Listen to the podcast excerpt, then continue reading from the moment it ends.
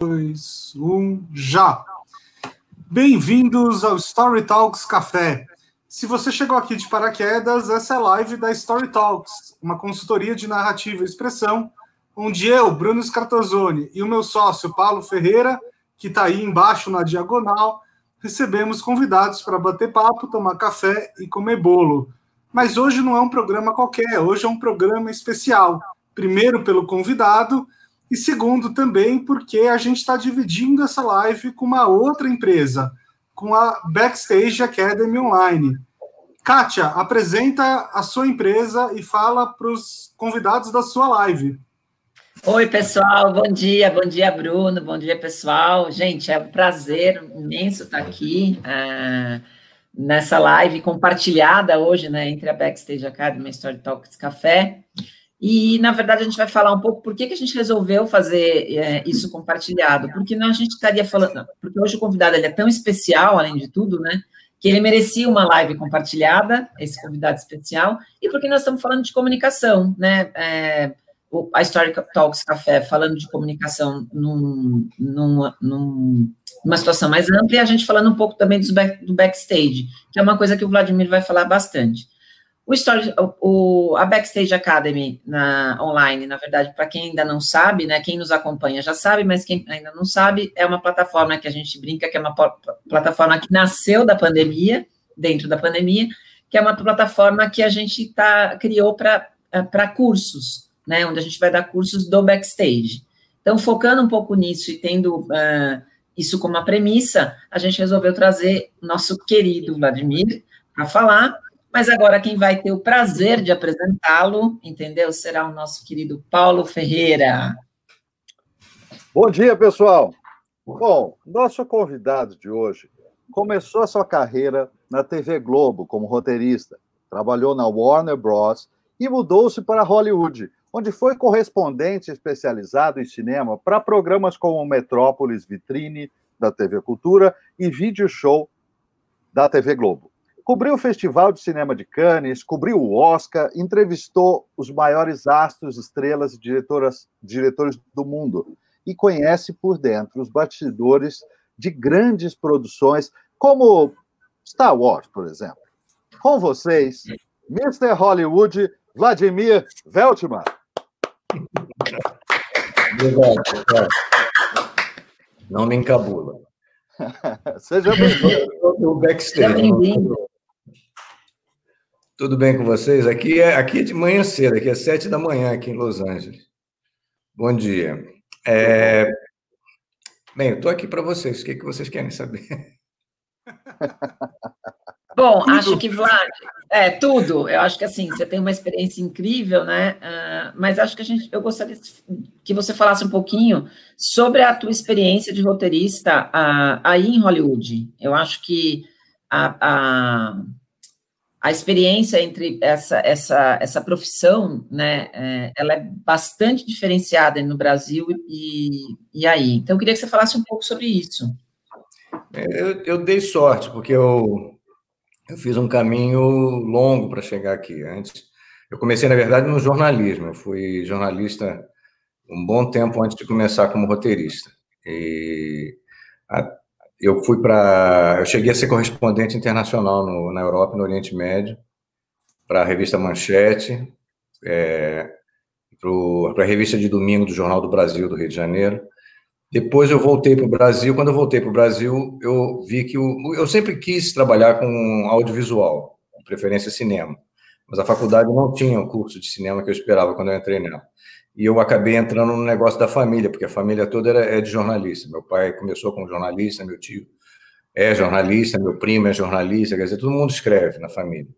É, e, mas eu sempre quis mesmo fazer foi ficção. Então, em 81, eu vi uma possibilidade de entrar na TV Globo. Batalhei muito para entrar, não foi exatamente fácil. Não é fácil para ninguém entrar na, na televisão no Brasil. E aí consegui abrir o caminho, trabalhei duro, passei sete anos trabalhando na Globo como, como roteirista, fiz de tudo lá, desde musicais, fiz Globo de Ouro sete anos, fiz vídeo show quando o vídeo show começou, fiz humor, e aí em 90, aí fui trabalhar um tempo com a cinematografia, que também o cinema sempre foi uma paixão na minha vida. Eu fui trabalhar como gerente de publicidade da Warner, e aí em 90 eu vim para os Estados Unidos e comecei finalmente a, a trabalhar como correspondente aqui em Los Angeles. Como eu tinha trabalhado como roteirista na Globo, é, e era esse, no fundo, o sonho que eu tinha, de virar roteirista de Hollywood, que é o sonho de todo roteirista, né? É, quer todo mundo escrever para Hollywood, quem não quer?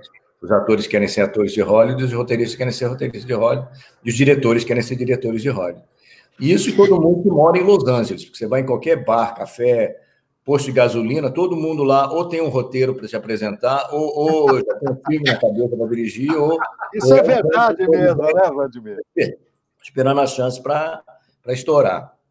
Alguns deles a gente até conhece no caminho lá para cima. A minha, minha esposa costumava ir num, num bar que o, o, barman era o Mark Ruffalo. é. É, então. Mas aí eu dei sorte em 2000, eu, eu fui convidado a trabalhar. Eu já tinha trabalhado com a TV francesa, fazendo trabalho de produtor, que aqui é um pouco diferente do Brasil. Eu estava explicando ontem para a Kátia e para o Fernando, que aqui é diferente. Quando você fala produtor aqui, não é exatamente produtor quem está acostumado a ver no Brasil. O produtor de televisão faz uma coisa aí no Brasil, produtor de cinema faz outra.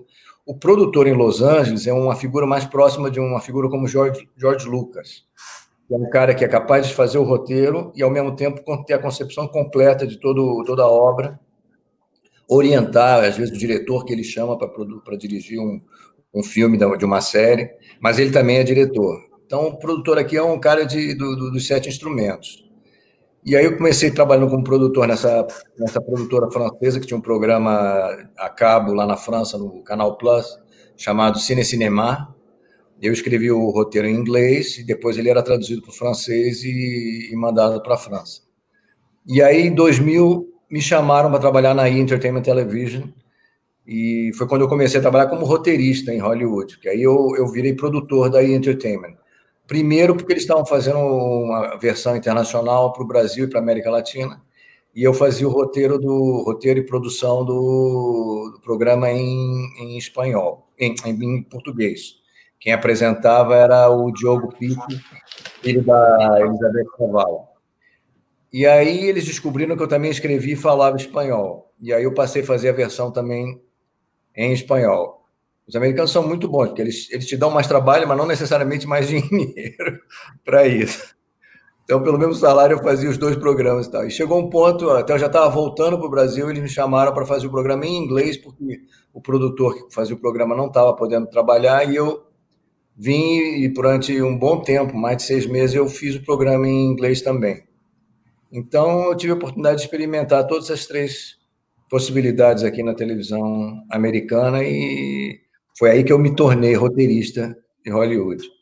Eu tenho, no momento, eu tenho dois, dois projetos de dois longa-metragens e duas séries para televisão, sendo que duas das séries são, em boa parte, passadas aqui nos Estados Unidos, mas com atores brasileiros. Tem atores americanos também, porque ela é falada nas duas línguas. Uma é uma sitcom e a outra é uma, é uma dramédia, como eles chamam aqui, dramedy, que mistura comédia e drama. É, estão em processo de levantamento de fundos e tal. Chegou até uma hora, chegou até começar a produção, já estava escalação de atores e tal, mas aí o dólar subiu muito e como era produção paga do Brasil, a coisa foi arquivada. Agora, graças a Deus, está voltando. Vlad, você falou um pouco também sobre, isso eu acho legal você explorar, sobre a, a, a questão da diferença do produtor, né, aqui no Brasil e, e o produtor aí no, nos Estados Unidos. Fala um pouco mais, porque eu acho que a diferença é muito maior do que você só citou, né, da importância desse profissional, entendeu? É, o, hoje em dia o pessoal fala muito do showrunner. O showrunner é um produtor que, que cuida de um projeto, é, ele, na verdade, é ele que faz o pitching da, do, do projeto para a rede e é responsável pelo projeto, ele tem a concepção na cabeça e tal. E todo produtor, de, por exemplo, de séries, de streaming e tal, ele sempre é o responsável pelo roteiro do, do primeiro episódio da temporada e do último da temporada, que são sempre os mais importantes. É, o Lucas é o melhor exemplo. O Lucas e o Spielberg são dois exemplos práticos de, de produtores. São caras que eles têm a concepção total da obra, né? E são grandes roteiristas, grandes diretores e, e grandes produtores. É, é, basicamente é isso, não é de grande diferença do, do produtor americano para o produtor brasileiro. É essa. É me que parece, no... Fala. Me, me, parece que tem uma, uma coisa que eu observo é, que, que é mais aguda, digamos, nessa diferença, Vladimir, que é o seguinte: embora você esteja dizendo que o produtor aí é, é o, o, dono do projeto, o showrunner, ele toma conta da coisa como um todo, mas embaixo dele tem um especialista ou vários especialistas cuidando de cada pedaço das coisas. Ah, claro. E quando a gente vem para o Brasil, você vê algumas pessoas, e aí tem uh, por N motivos, motivos econômicos, motivos de estrutura, mas também motivos, às vezes, pessoais, egóicos. Que o, às vezes o, o quem está produzindo quer fazer absolutamente tudo. E aí ele não é um bom roteirista, mas ele resolve escrever o roteiro. Então, como é que é? é. Também tem aquela, aquela coisa, às vezes, de um. Eu vejo isso, mas isso também acontece aqui. É o pessoal da grana, que às vezes o produtor não tem o dinheiro. Na maioria dos casos, até aqui, ele não põe o dinheiro do bolso dele. É o dinheiro do, do, de uma rede, é o dinheiro de investidores e tal.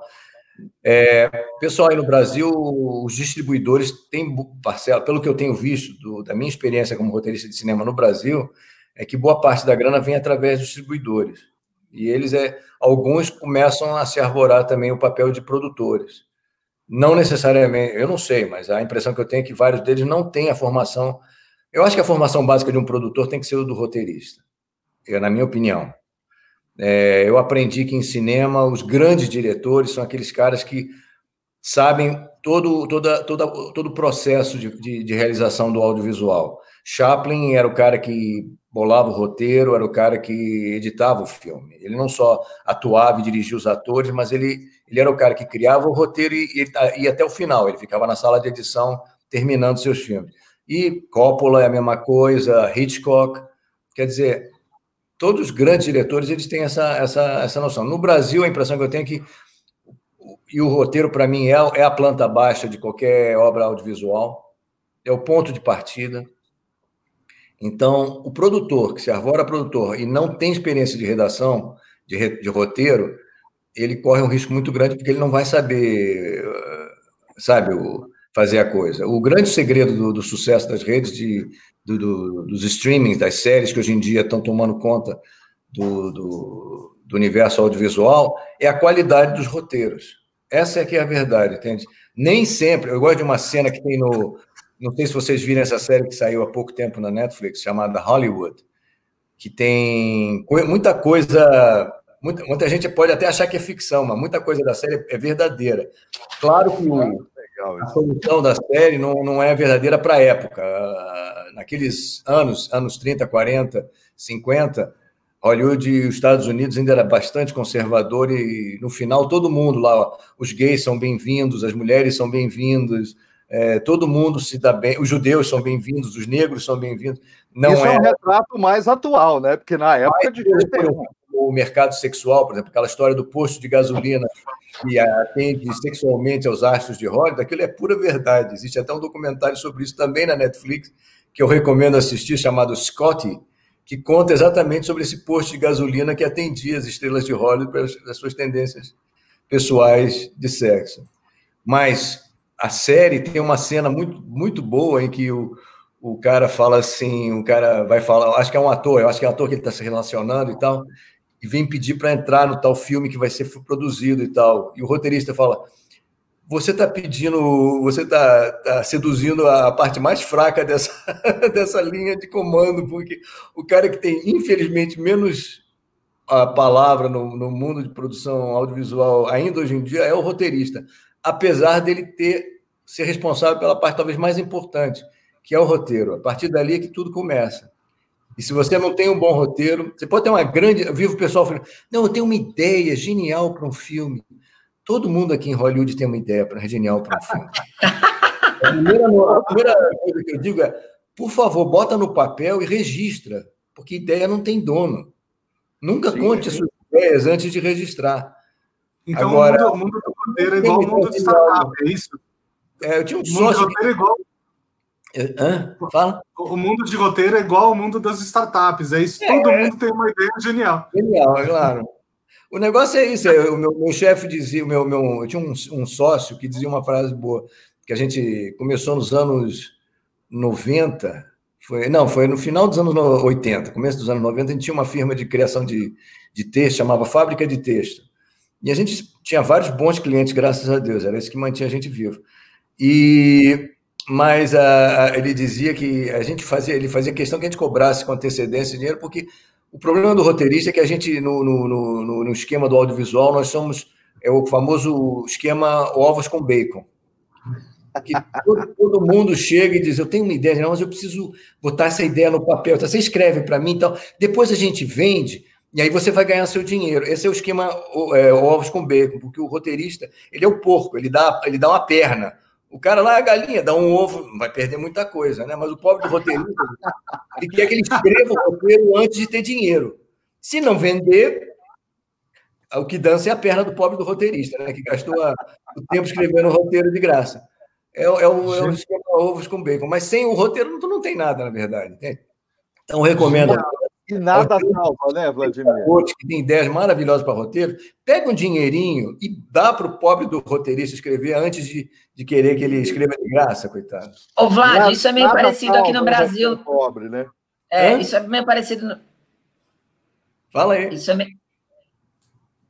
Isso é meio parecido no Brasil também, né? Aqui no Brasil também é assim: você faz primeiro, depois os caras vão ver se te pagam. Mas aproveitando um pouco esse teu gancho, é, isso é o que a gente encontrou de similaridade, mas é, fala um pouco sobre as diferenças, porque eu acho que tem uma história muito legal que, que a gente conversou, que é aquela coisa do que aqui a gente é mais solto, mais improvisado, mas aí tudo que é improvisado acaba sistematizando. Lembra que você falou? É, o americano ele tem uma, uma mentalidade técnica, eles são, eles são muito sérios, tanto que aqui show é business, né?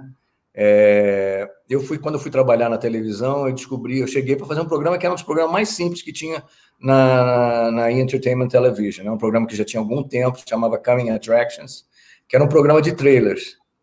E eu cheguei lá, a primeira coisa que me fizeram foi me, dar me deram um livro, na verdade era um, era um fichário chamado A Bíblia, a Bíblia do, do programa. E dentro dele, como produtor, não tinha só referências ao texto, tinha referências a tudo, né? porque o produtor faz tudo. Então, todo programa tem a sua Bíblia. Você tem, tem informação sobre formato do texto, formato do script, quanto é, quais são as, as, características técnicas, por exemplo. O produtor tem que saber que ele vai ter que ter quantas cópias ele vai ter que ter no final, depois do programa ser gravado. Porque lá eles tinham uma cópia que era a cópia básica, que era uma cópia sem, sem caracteres, porque eles, eles vendiam o mesmo programa para vários territórios, alguns com dif, línguas diferentes. Então, exemplo, quando eles vendiam para o Oriente Médio ou para a Ásia e tal, eles tinham que deixar espaço para, na hora de, de dar nome aos burros no programa, entrasse na língua do, do, lugar. Então, você tinha que ter uma cópia internacional. Essa cópia internacional tinha determinações de áudio. Como o áudio tinha que ser, se dois canais em um canal, estéreo, coisas técnicas, mas isso tudo fazia parte da Bíblia. É, então, você tinha uma orientação, por exemplo, dias de gravação. É, quando o texto tinha que estar pronto, se você tinha que estar com a, gravação, era uma gravação que a gente fazia como se fosse um programa ao vivo. A gente, em 40 minutos, gravava um programa de 30. Mas, por exemplo, tinha inserções de, de vídeo no, no, programa. Então, isso tinha que ser pré-editado. Então, tinha que marcar o dia para a gravação. A gravação era sempre na quinta-feira. Então, avisava que eu tinha que ter a edição pronta na, na terça ou na quarta-feira para poder, durante a apresentação do programa, durante a gravação do programa, ter o material para inserção. Quer dizer, tudo isso estava na Bíblia e todo programa tem, tinha essa Bíblia. Outra coisa que era interessante na Entertainment é que o, a, a TV tinha um formato, tinha um brand, tinha uma marca. E essa marca se evidenciava pela postura dos apresentadores e pela linguagem que era usada no, no programa. Então, todo roteirista que ia trabalhar na I participava de um curso para entender qual era o formato do texto do, do roteiro. Então, que era um roteiro leve, tinha que ser bem humorístico, cheio de piadas e tal, porque essa era a característica do, do, da televisão. Então, a gente é treinado para fazer isso. Fora isso, a gente fazia o roteiro. Então, quando a gente acabava de escrever o roteiro, ia para o supervisor para ele ver se aquilo estava dentro do, do formato do, da rede. Que era um, era um redator-chefe que analisava não só esse programa, vários programas, mas ele dava o ok para ir na gravação, porque o texto estava, estava como a gente chama aqui, estava kosher, estava, estava ok. Vlad, deixa eu te fazer uma pergunta. A gente deve ter vários roteiristas ou aspirantes a roteiristas ouvindo o programa aqui, né? Que hum. dica que você daria para quem está começando? Tá tanto no Brasil quanto em Hollywood, em qualquer lugar, mas por onde você acha que um bom roteirista deve começar? Ou o que, que você aprendeu né, ao longo da sua carreira que você acha que é muito valioso? Bem, eu, eu acho, eu, eu, meu pai que era escritor também, novelista de rádio, de televisão, ele dizia que texto bom é texto reescrito, né? Então você tem que saber ter humildade para escrever e reescrever e reler o que você escreveu e tal. Mas o principal ele dizia para mim, ele era um, ele era um rato de biblioteca, meu pai dizia que um bom escreve bem quem lê muito. Ler é muito importante. Eu sei que hoje em dia as pessoas leem menos livros, mas não quer dizer que elas estejam lendo menos, porque hoje em dia a gente não sai do computador e está lendo o tempo todo. Infelizmente, muita gente que escreve no, no computador escreve tudo errado. e as pessoas corrigissem os seus textos antes de mandar e tal. Mas isso era outra coisa que meu pai falava. Você quer que te respeitem, manda um texto limpo. No meu tempo não tinha computador quando eu comecei, era máquina de escrever. Então você tinha que. E era aquela, aquela coisa terrível, a página. Primeiro o problema da página em branco, que era. Como é que eu vou começar isso e tal? Aí depois começava e aí errava. E aí tinha que reescrever para poder mandar o texto limpinho e tal. Então você tem que ter uma, uma, uma certa relação com, com a palavra, que é uma coisa assim muito essencial. Você tem que você tem que amar a palavra, você tem que amar o texto, né? Então, lê muito. E hoje em dia, se você quer ser bom roteirista, você tem que assistir muito. Muito cinema, televisão, sabe, as séries, para é a forma que você tem para aprender. Você, você pode. Né? É, eu gosto muito de uma frase, não sei se vocês sabem, um cara chamado William Goldman, foi o cara que fez o roteiro do Butch Cassidy and Sundance Kid, que é um grande filme, e outro. E ele diz uma coisa que eu gosto muito, que para quando você bater de frente com um produtor, quando você bater de frente com um diretor, um diretor de televisão, com qualquer um, mas você tiver uma sensação positiva com relação ao seu texto, você defender o seu texto, porque o, o Goldman diz: em Hollywood ninguém sabe porcaria nenhuma. Ou seja, não é que as pessoas não sabem, mas o novo todo dia pode nascer. Você pode todo dia criar alguma coisa nova, interessante, inteligente.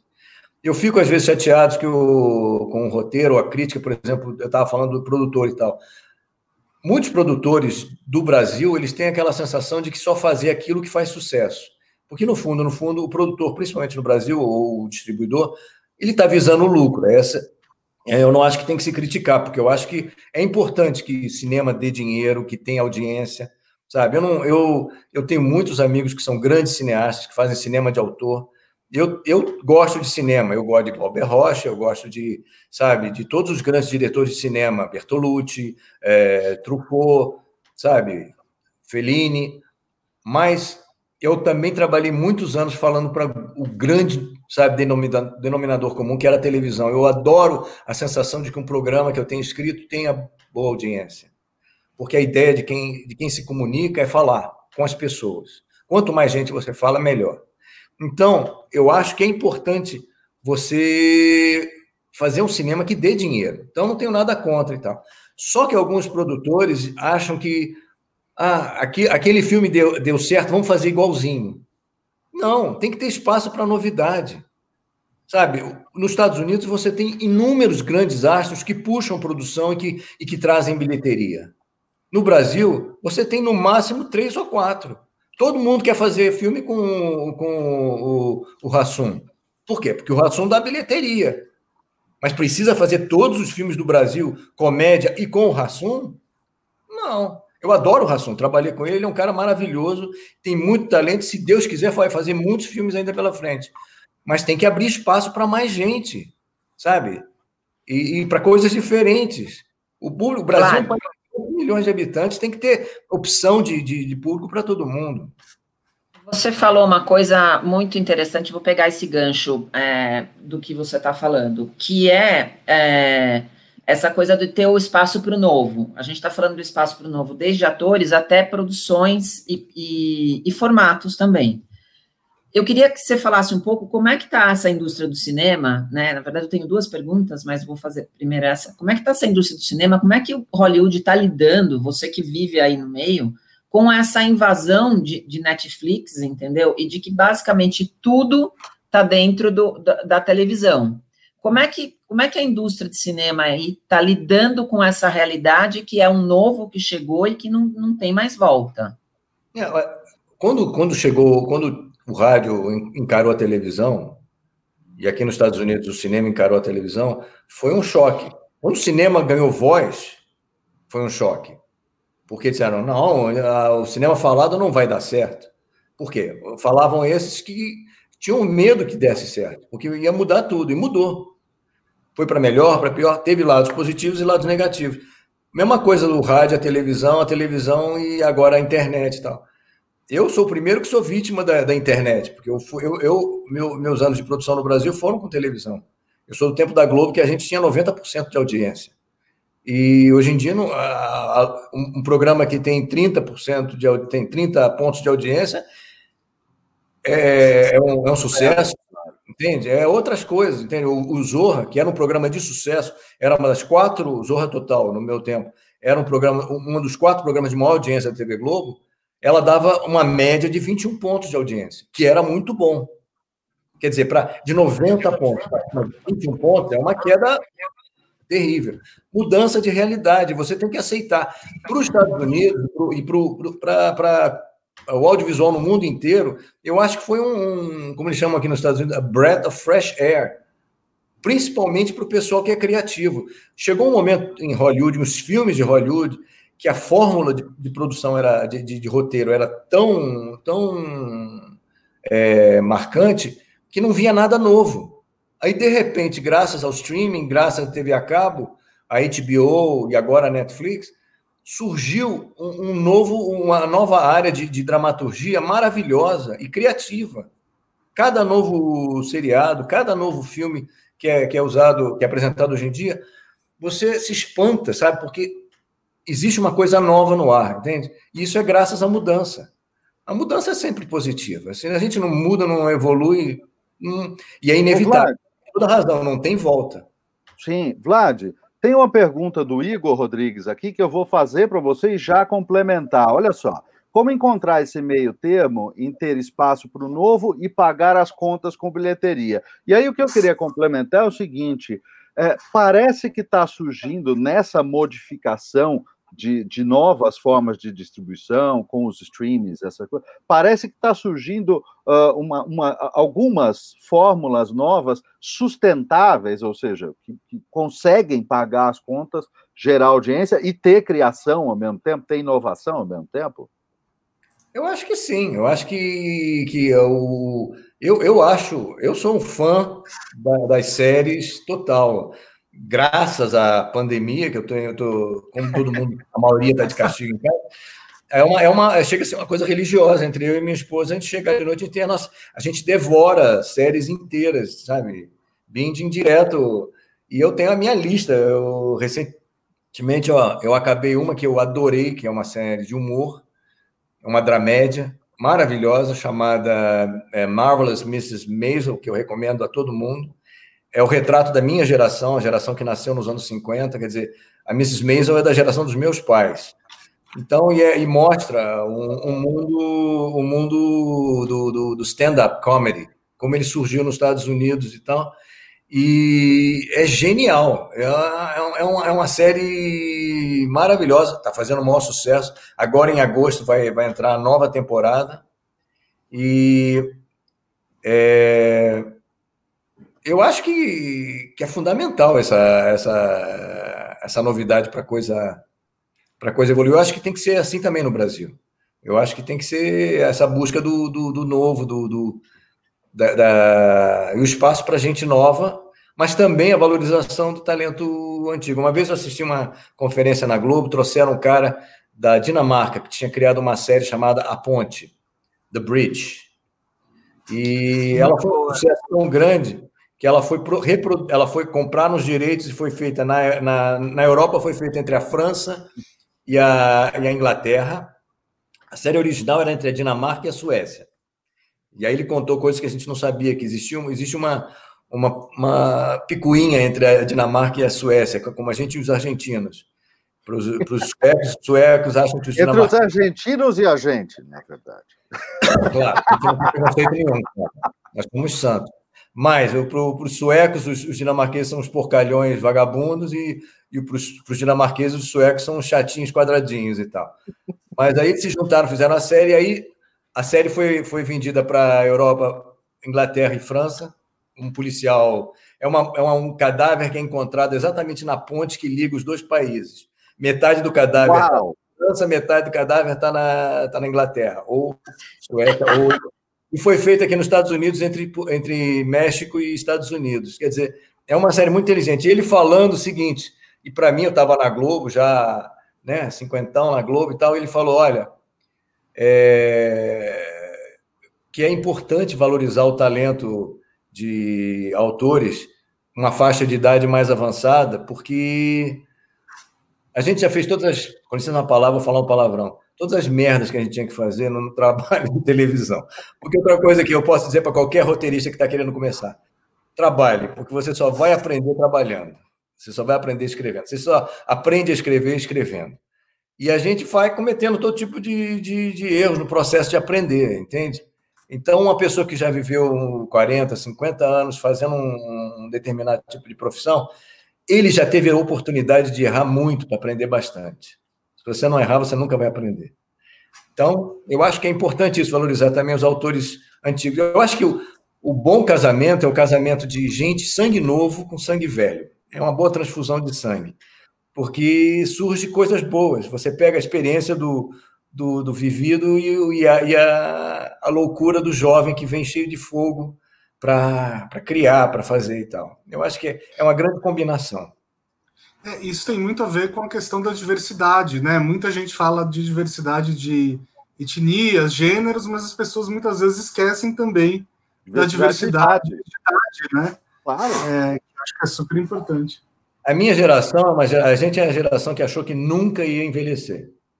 A gente é a geração do, a gente é a geração da, da grande transformação, porque até a gente o Brasil era outro país. O Brasil era, era, um, era um país muito mais conservador. Por acaso a gente foi, a gente ganhou de presente a, ditadura, que não foi um presente lá, de, foi um presente de grego.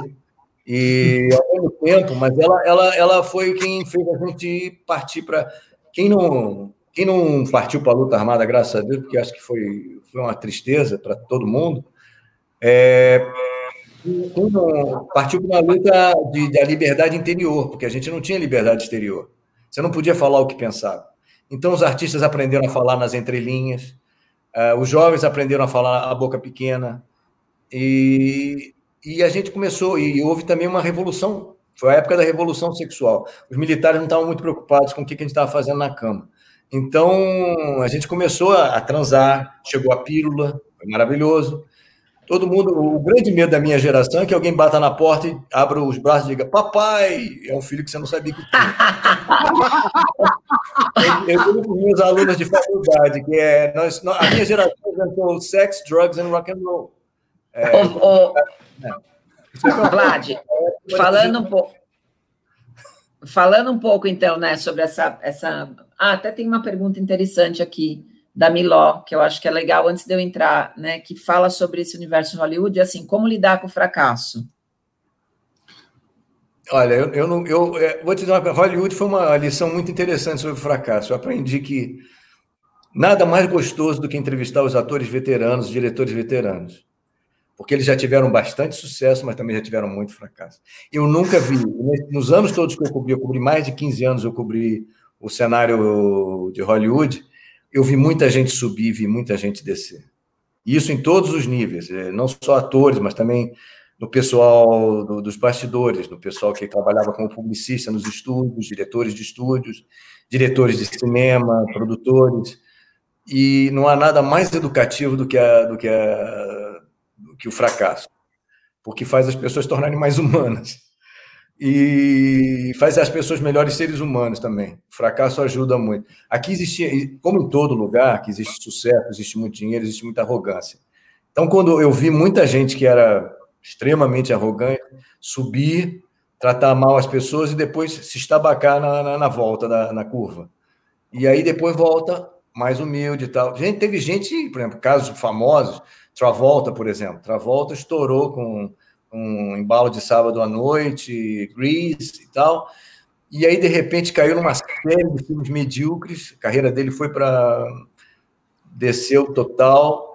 E aí, quando foi Pulp Fiction, que eu, por acaso, eu tive a sorte de ver o sucesso todo, eu estava em Cannes, quando Pulp Fiction foi apresentado no, no festival. Uau, que legal isso. Ganhou a palma de ouro, eu estava lá e eu entrevistei Tarantino, Travolta, Samuel Jackson, todos eles na véspera do, do da premiação. E, e a, volta do Travolta foi maravilhosa. Ele voltou por cima completamente e está até hoje lá. E ele sempre foi uma pessoa extremamente doce. Ele é uma, uma, uma grande entrevista, sempre foi agradável conviver com ele. É, e vários assim. É, quer dizer, eu, o sucesso não pode vir sem o fracasso e vice-versa. É, então, para os meus colegas que estão lá em cima da, cuidado, a onda desce, ela sobe e ela desce. E pode ter uma segunda onda, quer dizer, não quer dizer necessariamente que você, se você se estabacar, que você não vai poder se levantar e pegar uma outra onda. E tem muita história, né? O Travolta é muito icônico nisso, mas tem o próprio Coppola, é, viveu isso. Eu, uma vez, entrevistei o. o, o eu, tava, eu fiz um especial sobre o, o Coppola. Eu fiz uma, um, um programa só, só, dedicado a ele. E aí eu entrevistei, entre outras pessoas, alguns brasileiros, entrevistei meu, meu querido chefe, Maurício Sherman. E aí eu falei, e aí, Sherman, você, você, se você fosse executivo de um estúdio, você contrataria o, o Coppola para dirigir um filme? Ele falou, Bem, só se eu tivesse muito dinheiro, porque. Mas sabe, eu acho que não contratava, não. Ele é um perigo. Ele já ele faliu a própria empresa dele. Como é que eu vou dar dinheiro para esse cara? Ô, Vlad, a... quem salvou o copo foi a mulher dele. E quando ele entrou um dinheiro, ela foi e comprou uma vinícola. Porque ele é um, ele é um sonhador, ele é um louco, um sonhador e tal. Ele foi para a Argentina, se estabacou na Argentina. Culpa do, desculpe meus primos argentinos, dos argentinos, porque o que dificultaram a vida dele lá na Argentina foi um inferno. Ele, em vez de vir para o Brasil, ele chegou a pensar em vir para o Brasil. Veio para o Brasil, foi para a Ilha de Caras e tal.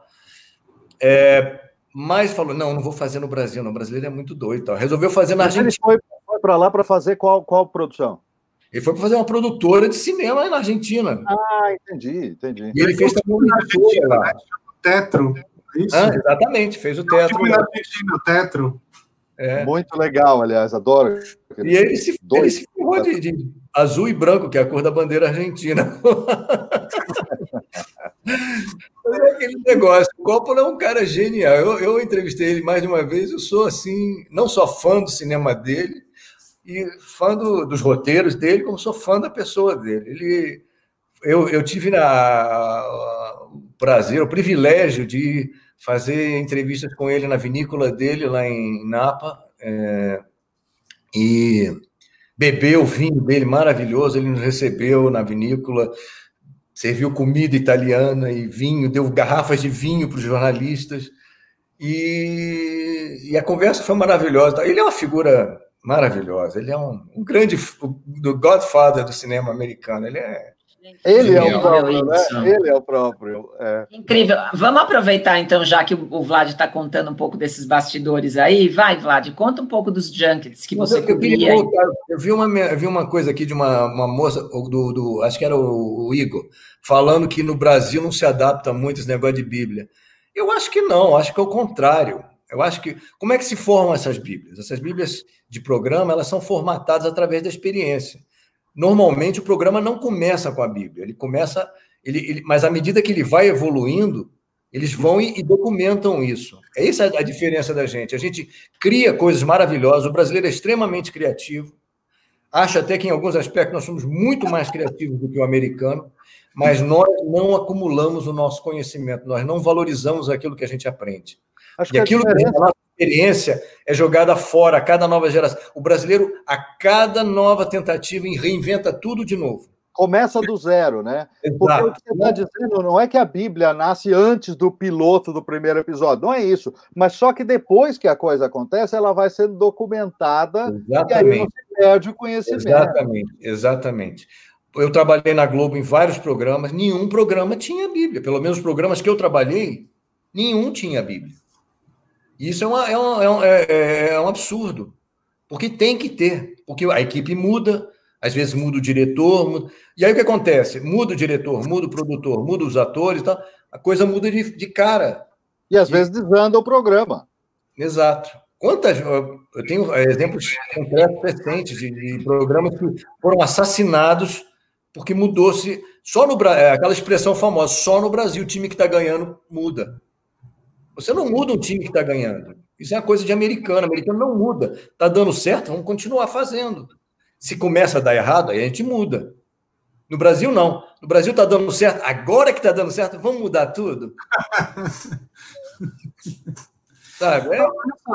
Sobre o Coppola que estava falando antes, né? Enfim, que, que você disse que ele é um sonhador, mas que ao mesmo tempo ele perde muito dinheiro. Eu acho que é uma pergunta boa aqui do Mário Machado. Como conciliar a integridade artística e o lado de negócios do audiovisual sem se sentir, entre aspas, vendido. É, pela minha experiência com roteiristas brasileiros, vários roteiristas têm esse preconceito, né? É, de falar assim, pô, mas eu quero fazer uma coisa de arte, mas ao mesmo tempo ganhar dinheiro é proibido e tal. Como é que você vê isso? Já ouviu falar de terapia?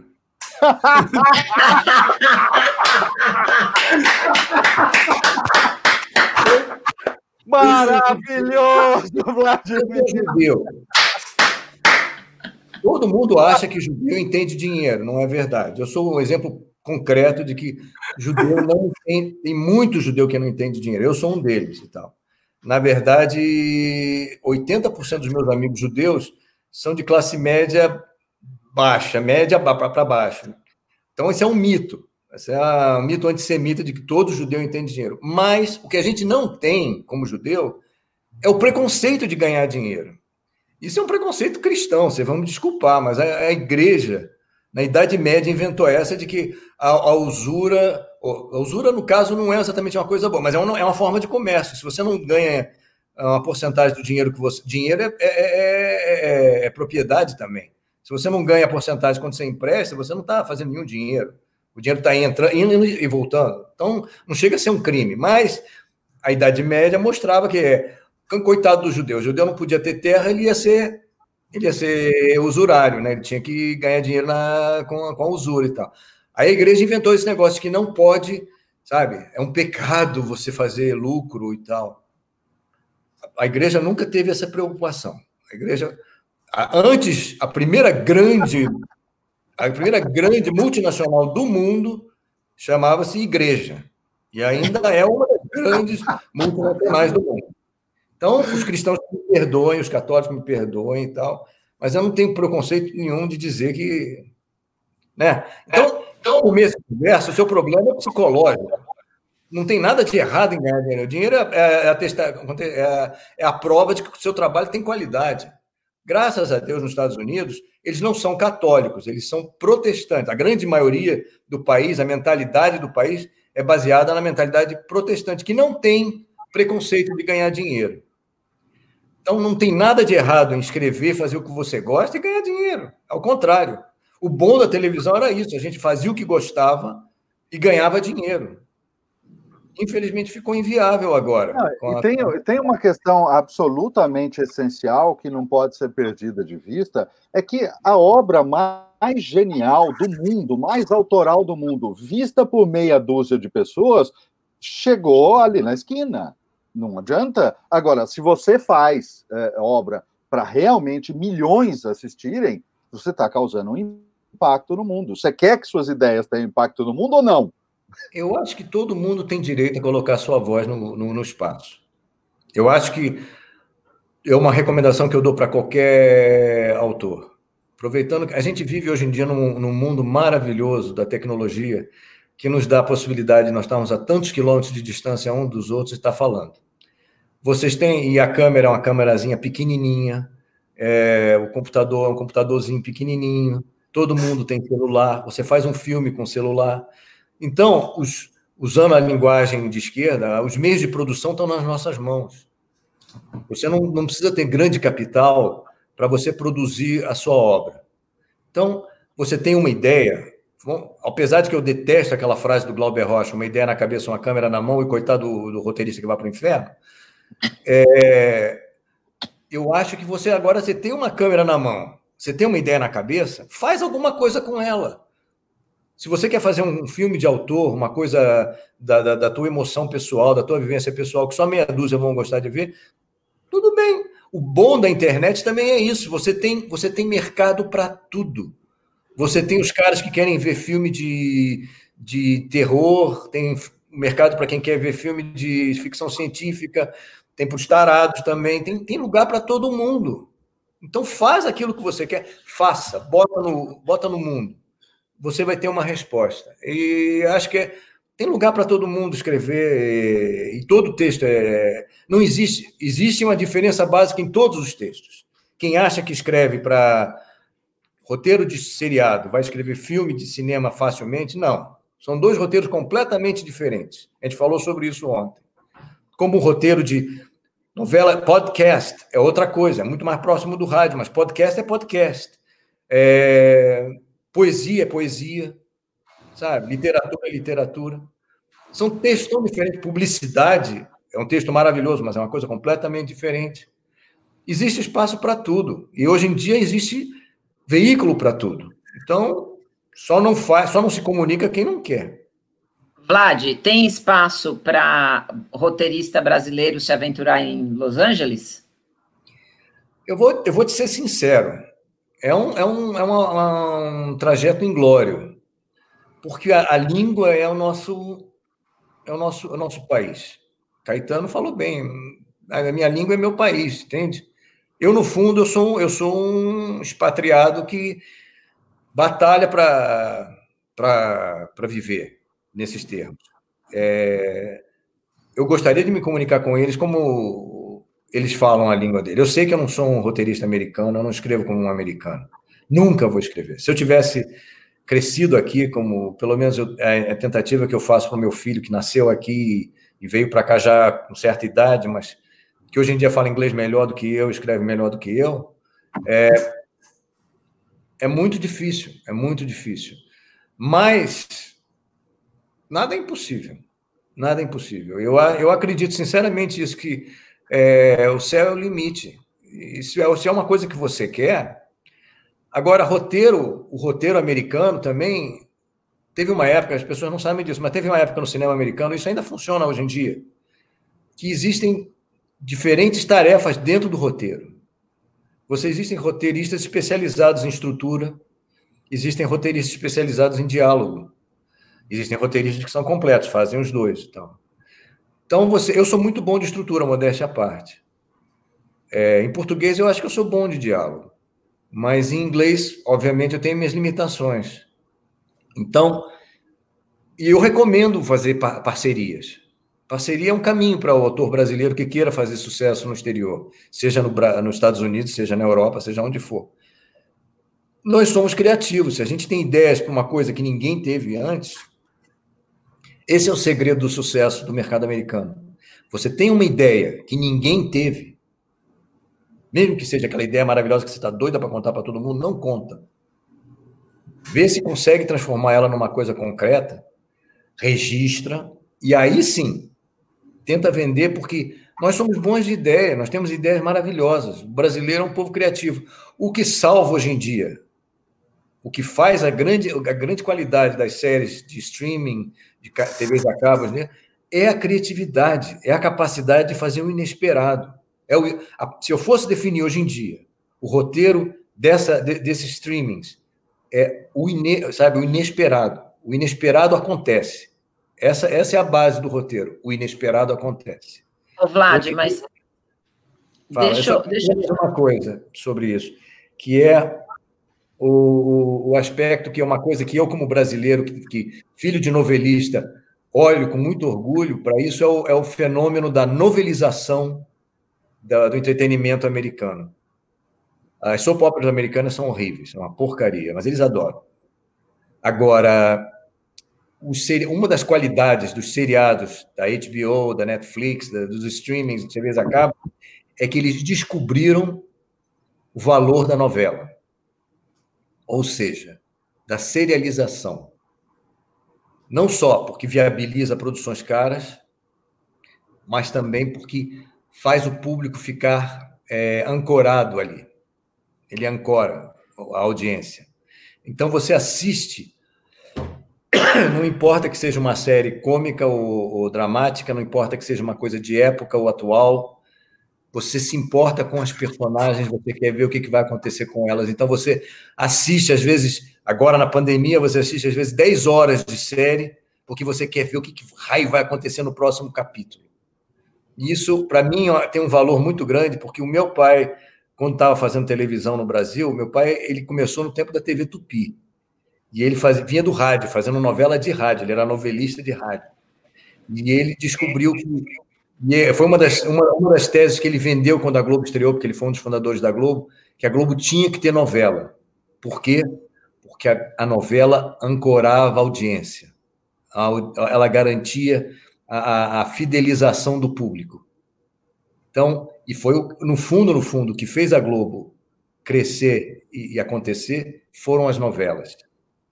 Então, mais uma vez, a teoria do meu pai do, do da novela, eu vejo ela, é, vejo ela ratificada aqui no sucesso das séries americanas, que é a novelização. Você quer saber o que, que vai. Você espera desesperado a nova temporada para saber a continuação dos seus personagens favoritos. Nossa, nem me fala, a gente está esperando umas três. Seu, seu pai escreveu para a Rádio Nacional, Rádio Novela na Rádio Nacional? Foi. A Rádio Nacional tinha duas estrelas de, de autores estrelas. Um era o seu pai, o outro era o meu tio avô Aldo Madureira. Não, tinha vários, vários grandes novelistas na Rádio sim, Nacional. Sim, Janete Claire foi novelista da Rádio Nacional, Dias Gomes foi novelista, Mário Lago, muita gente não sabe, além de ator, era novelista. Quem abriu as portas do, do, do rádio para o meu pai como novelista foi Mário Lago, que era amigo dele. Uma história muito gozada até. Amigo do meu tio avô também, que provavelmente era amigo do seu pai e a gente não sabia. o, o, vocês estão abrindo as portas do sarcófago aqui, né? Vamos deixar eles dois falando, porque virou conversa de família aí. É, entendeu? Abrir as portas do sarcófago aqui, os dois, entendeu? Agora... Mas, mas deixa eu aproveitar essa discussão sobre novela para trazer uma pergunta aqui da Odete. A Odete está perguntando o seguinte: qual é o futuro da TV aberta em países pobres como o Brasil? Você acha que teremos uma sobrevida? Essa Odete é a Odete da Mico? Isso, é, essa aí. Essa é uma grande roteirista de humor da TV Globo, colega minha do Zorra Total, Odete. Um beijo para você, Odete. Grande cozinheira, alimentava toda a redação do Zorra com os queijos da França que o sobrinho dela trazia. A Odete é genial, muito talentosa, também faz cinema. Ela é, ela é um gênio da, da comédia. Odete, eu acho o seguinte: foi mais rápido do que eu esperava a, a, transição no Brasil pro, do público para a internet e para a TV aberta, para a TV a cabo. Eu esperava que fosse demorar um pouquinho mais, porque é uma questão não do ponto de vista tecnológico, mas é uma questão do ponto de vista econômico. Porque ah, no Brasil, a gente ainda tem uma grande parcela da população, infelizmente, que é pobre. Então, isso, quem, quem é pobre, quem tá, ganha pouco, precisa ver TV aberta, porque é o que tem mais de opção para ver. Tem toda uma geração de gente mais velha que não se sente confortável com o computador e com a internet, que assiste a programação da TV aberta. Na verdade, eu acho que foi um dos grandes erros da TV Globo foi esquecer essa população que é um público fiel e cativo da TV Globo, que é o público da, da, da TV mais popular, que as outras emissoras nunca abandonaram. Mandar um beijo. É, e eu acho que isso daria, teria dado uma sobrevida para vários programas e vários horários da TV Globo se nos últimos cinco anos ela não tivesse abandonado esse, esse público. Você sabe, eu sei, que o Zorra Total que a gente fazia não era necessariamente o programa que a gente era capaz de fazer. A gente era capaz de fazer qualquer tipo de humor. Eu, eu, eu sempre, e o, e o Sherman sempre abusou de mim nesse sentido, desse meu laço, lado americano, com relação à pesquisa de material em velhas séries americanas e tudo mais, para é, aumentar o, o nosso, nosso material de programa. Porque a gente podia fazer coisa que nem Monty Python ou Saturday Night Live no Zorra. A gente não fazia não porque a gente não queria ou não sabia. A gente não fazia porque não era o público do programa. O programa da gente, o Zorra, nós éramos 21 roteiristas e a gente fazia um programa para uma, uma plateia popular. E a gente fazia um programa popular. E o povo, né? Muita gente, até amigos nossos que são mais intelectuais e tal, olhavam com, né, torciam o nariz para o nosso programa, porque ah, é um programa bordão, humor velho. Nessas horas eu gosto muito da frase de um cara que eu admiro muito, que eu acho que sabe tudo sobre humor, principalmente brasileiro. Chamava Chico Anísio. Ele dizia que só existem dois tipos de humor: o engraçado e o sem graça. E o Saturday Night Live, que ainda está no ar até hoje, e que é, o, que é um dos programas mais respeitados em matéria de humor contemporâneo, até hoje tem personagens e tem bordão. Então é uma balela esse papo. Mas eu acho que quando eles eles fizeram um programa maravilhoso, eu acho que o Zorra Novo é um programa maravilhoso, muito bem produzido, muito mais caro que o nosso, com atores maravilhosos que a gente conhece bem e com, com roteiristas da melhor qualidade. Mas não é o programa para o público da TV aberta.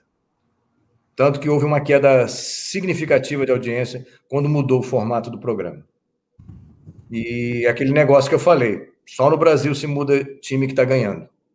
Por quê? Não sei. Talvez para ganhar prêmio, não sei. É, Mas é ainda, ainda existe muito espaço, por algum tempo, de TV aberta no Brasil. Interessante esse ponto que você está colocando, Vladimir, porque é algo que a gente, eu e o Bruno, ensinamos muito isso no curso, batemos muito nessa tecla, que é uh, tudo aquilo que você está criando para apresentar, para comunicar, você precisa ter em mente qual é o valor que você entrega para o seu público. Não é o valor para você, é o valor para o seu público. E é exatamente esse ângulo que você está colocando aqui, que é extremamente relevante quando se quer conexão, né? Eu acho que eu acho que principalmente eu acho que não tem que haver preconceito, entende? O preconceito é uma, é uma, é uma limitação da criatividade. Criatividade não pode ser limitada. Eu, eu acho até eu acho que, inclusive, o primeiro, inclusive no humor, o primeiro texto que você escreve pode estar uma merda, mas você tem que ter direito a colocar no papel. Tanto que em reunião eu sempre começava a colocação das minhas ideias. De, posso, posso falar uma besteira? Porque você tem que ter direito a falar besteira. Se você não falar besteira, você nunca vai falar uma coisa genial. Então, o preconceito mata a criatividade. E é, é, é, é o que eu acho. E tem os outros, outros amigos aqui escrevendo, o Ike também escrevendo. Ike é outro roteirista maravilhoso, cartunista genial, um artista completo, um homem renascente. Cartunista, é verdade, total. É Falando é tal da, da, das fórmulas medíocres e tal. É, é,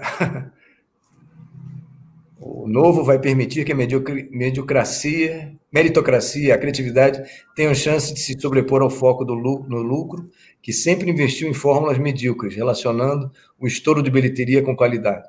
É verdade, é verdade. É, é o problema é isso. É, mas é, é dessa, desse embate quase que, que necessário entre o dinheiro e a ideia, entre o sonho e a, e a sobrevivência. A gente tem que ter esse. Pode ser terrível, mas é importante a, esse embate, porque é daí que surge a, essa síntese, né? é quase uma dialética da criatividade. A gente precisa, porque a gente tem que falar para grandes massas, a gente tem que ganhar dinheiro com o que faz, mas ao mesmo tempo a gente tem que fazer coisas que ama, senão não dá certo. Então, e não pode, se você tiver preconceito, você vai olhar para, sabe, eu, toda vez que eu entrava na sala para criar para o Zorro, eu tinha que olhar com, com um olhar do povo que vai ler. Eu acho que essa, essa na verdade, eu estava falando para você ontem, Paulo, que o roteirista, isso eu acho que é importante todo roteirista, todo escritor saber. Porque nós temos escritores que escrevem por, por, por inspiração, uhum. por necessidade de expressão, principalmente os poetas, e existe aqueles que são profissionais da palavra. Nós que somos profissionais da palavra, a gente não pode depender de inspiração. A gente depende, como dizia meu pai, o profissional é, ele é 10% inspiração e 90% transpiração. A gente trabalha duro para poder fazer uma coisa simples. O, o, o, simples dá uma baita de um trabalho. É, e o simples é o que funciona. É, so, eu, eu acho isso. Eu acho que. É, perdi a palavra, esqueci. Não, muito interessante essa colocação que você fez sobre esse efeito da dialética entre uh, sonho e concretude, como gostaria meu querido Domênico De Masi, que é exatamente isso. Entre sonho e concretude, neste embate, como você estava dizendo, vão surgindo uh, as formas de produção, a, a, as novas coisas, a inovação uh, dessa adaptabilidade. Né? Achei incrível. Gente, eu, eu queria aproveitar, assim, trocar um pouquinho, porque a gente já está com uma hora de live, e eu acho que tem uma parte muito legal para o Vlad falar, que são que é a parte dos junkets que ele cobriu durante milhões de anos lá no, no em Los Angeles. Para quem não sabe. Assim, milhões de anos. ah, imagina, você, co você cobriu o filme a, a, a Múmia, a Tumba dos Faraós, entendeu? Imagina, o Vlad, o Vlad cobriu milhões de, de, de junkets, assim, fez Cannes. Charlie Chaplin daqui a pouco. Cara. Não, cara, fez Cannes, cobriu Cannes, cobriu o tapete vermelho, o Oscar, entendeu? Então, acho que é legal falar um pouco desses bastidores, principalmente pelas histórias dos junkets, porque tem histórias incríveis, né? É, ontem mesmo ele comentou uma com a gente, é, que acho que é legal você falar o da Julia Roberts, mas acho que é legal porque isso é, é muito é muito rico, assim, né? É, para ele falar um pouco. que você já chegou de beijar a Julia Roberts. Não, a Julia nunca. Mas já ganhei beijo da Liv Ullman. Foi muito legal, foi em Cannes. Eu tava, foi um festival de Cannes. Cannes era, era era um paraíso no inferno, porque vou te contar, eram 12 dias que a gente trabalhava sem parar, e eu fazia TV e fazia imprensa escrita. E tinha que produzir tudo, era só eu e o câmera, e a gente corria atrás de tudo. Você tem que conseguir as entrevistas. Era um inferno. E eu estava, por acaso, nesse, nesse festival de Cannes, eu estava, especialmente nesse dia, eu estava meio deprê, eu estava cansado e estava meio angustiado com a vida. E aí fui entrevistar a, a Liv Ullman, e ela, por acaso, era, acho que era o aniversário de 70 anos do festival, ela vinha representando eh, o Bergman, que tinha sido, era um dos, todos os, os diretores que foram premiados com Palma de Ouro tinham sido convidados, que estavam vivos e tal. Inclusive, nesse festival, também entrevistei o Anselmo Duarte, nosso grande diretor brasileiro, uma das vítimas uh, do preconceito no Brasil, grande diretor. E aí eu fui entrevistar a Liv, e aí conversamos e tal, e no começo, com todo respeito, eu falava do projeto que ela estava vendendo ali em, em, Cannes, que era um filme que ela tinha dirigido. E aí conversamos, aí chegou uma hora que eu resolvi cair para o pessoal que eu estava muito assim, deprê, e comecei a perguntar coisas de vida, sobre, sobre relacionamento, sobre. Já que ela tinha feito tanto cinema sobre isso, ela tinha se relacionado com Bergman e tal. E aí ela foi super carinhosa, gentil e tal. E até acho que ela sacou que eu estava meio para baixo e, e, levantou a minha moral e tal. Aí eu, no final da entrevista, eu falei para ela: Você foi a melhor coisa que me aconteceu nesse festival. Aí ela foi e me deu um beijo. Foi muito legal. E o panaca do cameraman não gravou. Às vezes não pode matar o cameraman. Rapaz.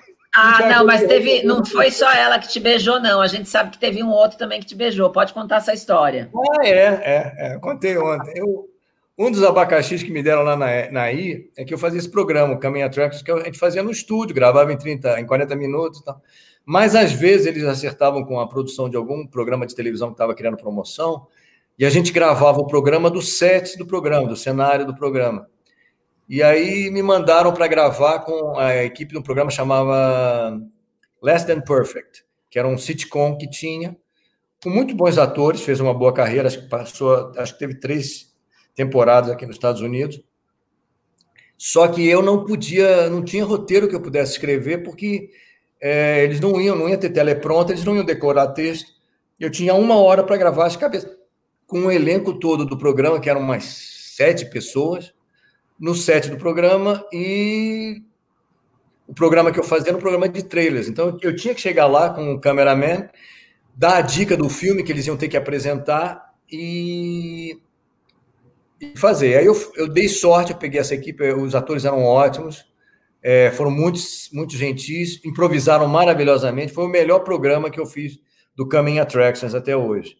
É, e aí no final, todo entre os famosos que estavam lá, todos eles são famosos. Se vocês verem uh, o elenco do, do, do, do, programa, vocês vão ver que todos eles são famosos. Uh, tava o, o, irmão da Julia Roberts, que é o Eric Roberts, que também é super famoso, já filmou no Brasil e tal, com Stallone. E aí no final, eu falei, ah, eu tenho que tirar uma foto para mostrar em casa e tal. Aí falei, Eric, você topa tirar uma foto comigo? Aí ele falou, tá, claro. Aí eu pedi para o câmera fazer a foto, né? Aí o câmera fez a foto oficial. E aí o Eric falou, pede para ele bater mais uma. Aí quando o fotógrafo foi bater, o câmera foi bater de novo, ele tacou o maior beijo na minha cara. Diga-se passagem, é, no rostão, assim. A gente vai colocar é, depois esses, essa essa referência lá no Instagram do. Infelizmente, do... a irmã dele nunca se ofereceu para me beijar. Ah, olha, então eu já vou aproveitar esse gancho, porque é, a Cecília aproveitou aqui e falou: antes de terminar, eu quero mandar, uh, através do Vlad, um beijo para a Gabi. Não vai terminar agora, mas para todo mundo saber, a Gabi é a esposa do, do Vlad, que está ouvindo, está ali na live dele, entendeu? E ainda bem que a mocinha, a irmã dele, não quis te beijar, porque se ela quisesse te beijar, a gente ia comprar briga com a Gabi, porque aqui somos todas mulheres unidas, entendeu? E estamos ah. cuidando é, dos nossos, dos nossos mari maridos. Entendeu? Minha relação com as estrelas sempre foi platônica. Ah, sei. E aí eu quero aproveitar, eu quero aproveitar também e mandar um, um, um beijão para o Bruno, que é o meu sócio, que infelizmente hoje não pôde participar com a gente da live, também é um querido, mas hoje ele está gravando, né? Enfim, está gravando uma, um, um, programa lá no, no, na, na mesa SFX e não pôde comparecer. Então, por isso, vamos aproveitar e mandar um beijo para a Gabi, um beijo para o Bruno ah, e um beijo um também para a Cecília. Para Cecília também. Cecília, grande, grande cenógrafa da TV Globo, trabalhou muitos anos na TV Globo, uma figura maravilhosa. Beijo para Cecília também. E para todos os meus amigos que assistiram ao, ao, e os que não me conhecem. Prazer. Calma, não assistiram, não acabou ainda. Calma, ah, que tem muita coisa para a gente falar. É, você nem contou a tua história da, da, da Julia Roberts ainda? Como assim? Ah, isso aí é porque a Julia é um. É uma figuraça, é muito difícil entrevistar a Julia Roberts, porque se ela, se ela gosta do filme, ela é uma entrevista maravilhosa. Se ela não gosta, porque também tem isso, os atores fazem um filme, para eles também é uma incógnita, até o filme ficar pronto. Então, muitas vezes o filme fica pronto e não fica do jeito que eles gostavam, durante a filmagem eles se indispõem com o diretor, ou seja lá o que for. E quando você pega a Julia num filme que ela não gostou, ela fica monossilábica, ela não tem boa vontade, ela, ela cata qualquer oportunidade para ser desagradável. Porque vocês têm que entender que os atores, eles, eles, por contrato, eles têm a obrigação de ajudar a divulgação do filme, mas eles não são empregados do estúdio. Então, no fundo, no fundo, a relação do estúdio com eles é muito delicada. Eles têm que é todo mundo assim tratado com luva de pelica para os caras estarem satisfeitos. Eles fazem num dia mais de 60 entrevistas nessas junkets, que eles chamam junkets, que é quando eles reúnem os jornalistas para entrevistar os, os artistas. Então, vocês têm entrevistas de televisão e de imprensa escrita e de rádio. Uhum. É uma maratona. Então, para eles estarem sempre alegres satisfeitos e com a cara alegre assim, em 60 entrevistas, não é fácil. Então, o estúdio é, trata eles a pão de ló. E tem todo tipo de jornalista. Tem aqueles jornalistas que acham que jornalismo é ser agressivo, principalmente aqueles que são da Inglaterra e tal, acham que tem que fazer aquela pergunta contundente que vai falar, vai descobrir um furo de reportagem. Acaba, na verdade, indispondo os caras. E artista de Hollywood não gosta de, de falar da, da intimidade. Isso é, é notório. Sabe? Artista também tem aquilo, né? Antes de ficar famoso, adora um jornalista. Depois que fica, não tem Então, é aquelas coisas de Hollywood, é de todo mundo, não é só daqui. E tem também as figuras, que são. Você tem os publicistas, que é como eles chamam os, os, os public relations dos estúdios, que cuidam da divulgação dos filmes, e você tem os personal publicists, que trabalham com as estrelas. E aí tem os atritos entre eles e o pessoal do estúdio, entre eles e os jornalistas. Tem umas figuras que são famosas aqui em Hollywood e tal. Tem uma que ela, ela falava, eu não sei porquê, acho que ela ia com a minha cara ou achava que eu era gozado, sei lá quem. Ela ela estava sempre lá, ela, ela representa vários artistas. Eu não vou dizer o nome dela, porque se ela souber que eu falei mal dela, ela me mata. Mas não, ela era, ela era assustadora. O pessoal do estúdio tinha medo dela.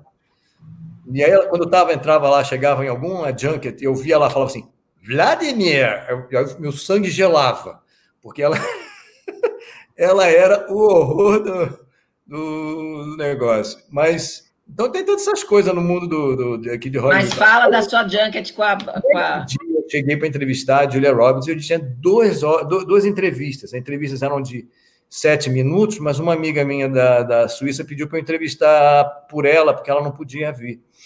Então, eu tinha uma entrevista de 15 minutos, que é enorme, com a Julia Roberts. Eu tinha que ter perguntas para cobrir 15 minutos, e além de tudo, antes de entrar em cena, chega a publicista do estúdio e fala: Vlad, vai com calma que ela está de mau humor. Teve uma jornalista aí do Oriente que fez uma pergunta que ela não gostou, está com a cara fechada desde então, vai com calma. Aí cheguei lá e tal, fiz a primeira pergunta, só que a primeira pergunta, eu achei que estava fazendo a pergunta técnica, que dá a possibilidade dela falar da carreira dela, para ela definir a carreira dela do primeiro filme que ela fez com. O filme era o Runaway Bride, que ela fez com o, George, o Richard Gere. E aí perguntei para ela o que, ela achava da, da primeiro filme, eh, a carreira dela do primeiro filme que ela, que ela fez com ele, que foi o Pretty Woman, para esse que era o Runaway Bride, que já tinham passado alguns anos e tal ela fez, fechou a cara ainda mais e falou: a minha, eu não defino a minha carreira entre esses dois filmes. Aí eu falei, hum, sem na jaca. Mas aí na hora eu tive uma reação tão espontânea, tipo, que pena, seria uma ótima, uma ótima citação para mim. E ela achou graça e começou a rir. E aí desarmei ela e consegui salvar a entrevista. E aí quando eu saí da, entrevista, o pessoal do estúdio bateu nas minhas costas. Pô, parabéns, você mudou o humor dela e tal. Mas entendeu coisa. É engraçado, né, que a gente acha que essas pessoas são semideuses e tal, mas na verdade é todo mundo ser humano, né? As pessoas estão de bom humor, ficam de bem bom humor. Eu te digo mais, algumas das melhores, uma das coisas que eu descobri, uma grande entrevista, um grande ator é sempre gente muito inteligente, gente muito sensível. Eu tenho o maior carinho pela maioria deles. Poucas vezes eu tive problemas com, com artista, e mesmo quando tive problemas, eu consegui contornar com um pouco de, de humildade e, e, e, sinceridade, que é outra coisa que é muito importante com essa gente. Que eles, eles, eles vivem de atuar, eles entendem o que, que é o, o ator, entendem a máscara humana. Então, eles sabem quando alguém está com intenção de, sac... com licença uma palavra, sacanear ele, entende? Eu, não, eu nunca tive intenção disso. Eu sempre tenho, eu sempre eu tenho, tenho e sempre tive muita admiração pelos atores. Eu jamais faria o trabalho que eles fazem. É muito duro você chegar e se colocar nu com as suas emoções na frente de todo mundo. Num palco, cinema, onde for. É mais difícil entrevistar uma estrela que você admira muito ou alguém com quem você não simpatiza? Eu vou te dizer o seguinte: é, é eu, eu, digo que entrevista é que nem tourada. Você nunca sabe o boi que tu vai encontrar ali na tua frente. Eu, uma vez, eu, eu me botaram para entrevistar pela primeira vez o, o Anthony Hopkins. Aí, oh. vou Sir Anthony Hopkins. Aí preparei uma lista de entrevistas, de perguntas inteligentes. Eu queria que Sir Anthony Hopkins me levasse a sério e tal. Cheguei lá, sentei na frente de Sir Anthony Hopkins, ele olha para mim e fala: Me faz umas perguntas engraçadas, por favor. eu falei, pô, Sir, Sir Hopkins, o senhor acabou de ferrar com a minha entrevista. Eu tenho Mas você coisas. que você é um palhaço por natureza, né, Vavá? Eu não sou palhaço, eu sou, eu sou divertido. Eu sou um palhaço, é verdade. Não, mas é outra, outra maravilhosa com Anthony Hopkins foi um estúdio levou a gente para visitar um set, que a gente às vezes visitava sets de filmagem. E nesse caso levaram a gente para o Canadá, para Calgary. A gente foi visitar o set de filmagem do filme Uh, como é que era? Era um filme que ele, tava, ele trabalhava com o pai do Brad Pitt, eu já não lembro mais o nome do filme. Uh, Legends of the Fall. Em inglês eu sei o nome, Legends of the Fall, não sei como é que é em português. E ele era a história sobre um pai e três irmãos que moram numa fazenda e os, um morre na, na, Primeira Guerra Mundial e dois se apaixonam pela mesma mulher. É, o Aidan Quinn fazia o outro irmão e tinha mais um que era aquele. Esqueci o nome. Mas, Lendas da Paixão. Lendas da Paixão, exatamente. Aí fui lá para Calgary, que é no Canadá, voamos para lá. Um dia de. A gente foi no mesmo dia para voltar no mesmo dia, que não é tão longe no Canadá aqui de Los Angeles. Aí chegamos lá, era para entrevistar o Brad Pitt. Aí chegamos lá, era entrevista de imprensa escrita, não era televisão. Chegamos lá e a publicista do estúdio veio toda envergonhada falar com um grupo de jornalistas: Olha, temos um problema. O senhor Pitt não fala com a imprensa em dia que ele está rodando uma cena e ele vai rodar uma cena agora. Ele está em condição de, não está em condição de falar com vocês. Vocês me desculpem, eu não sabia disso e tal, mas eu poderia conseguir para vocês uma entrevista com o Sr. Anthony Hopkins. Interessa? falei, claro, manda ver. Aí o Sr. Anthony Hopkins chegou e eu mandei assim de cara, fui o primeiro a perguntar. Falei, Mr. Hopkins, o senhor é que nem alguns atores que no dia que fazem uma cena não podem falar com a imprensa? Aí, Hã? Aí ele falou, não... não, querido, isso aqui, o que a gente faz é to play, a gente faz aqui é brincar. Isso não é brain surgery, não é cirurgia cerebral. A sua entrevista Isso é uma resposta de Sir Anthony Hopkins, não há dúvida nenhuma. É genial, ele é genial. O Brad, eu não sei, há muito tempo que eu não entrevisto ele, mas no começo ele era, desculpe uma, uma palavra, ele era um pentelho. É desses, dessas entrevistas que você sua para tirar um pouco de suco, entende? E ele não gostava da imprensa. Não gostava, achava que todo jornalista está ali para tirar um pedaço do corpo dele. Não era uma entrevista fácil. Não era uma entrevista fácil. Talvez agora que ele esteja mais velho, mais maduro, ele já esteja um pouco mais doce. Gente, assim, aproveitando é, que a gente está falando né, dos artistas e dos estúdios, o, o Vlad, fala pra gente como é que os estúdios lidam com esses artistas. Você falou que nos Jantkins eles mimam tudo, mas como é que é essa relação, né? Assim, é... Não é fácil. Qualquer trabalho artístico você tem conflitos, você tem arestas. Tem gente que é. Tanto que tem atores que, que criam fama, tem atores que criam fama de criar problema. Alguns até acabam parando de trabalhar. Se você for ver na internet, tem sempre por que, que fulano de tal não aparece mais nos filmes. Gente que some, né? É, porque queima, tá um negócio que eles chamam em inglês de queimar pontes, burning bridges, you know? Porque alguns é o ego sobe, sobe a cabeça e eles fazem que não devem, entende? É, é, os estúdios têm esse poder também. O cara ele é, ele é maravilhoso, ele é tratado a pão de ló enquanto ele bota dinheiro em caixa. Faz um filme, o filme fracassa, acende uma luzinha vermelha. Ele faz outro filme, outra, outro filme fracassa, outra luzinha vermelha. Chega num ponto que ele não consegue mais fazer os filmes.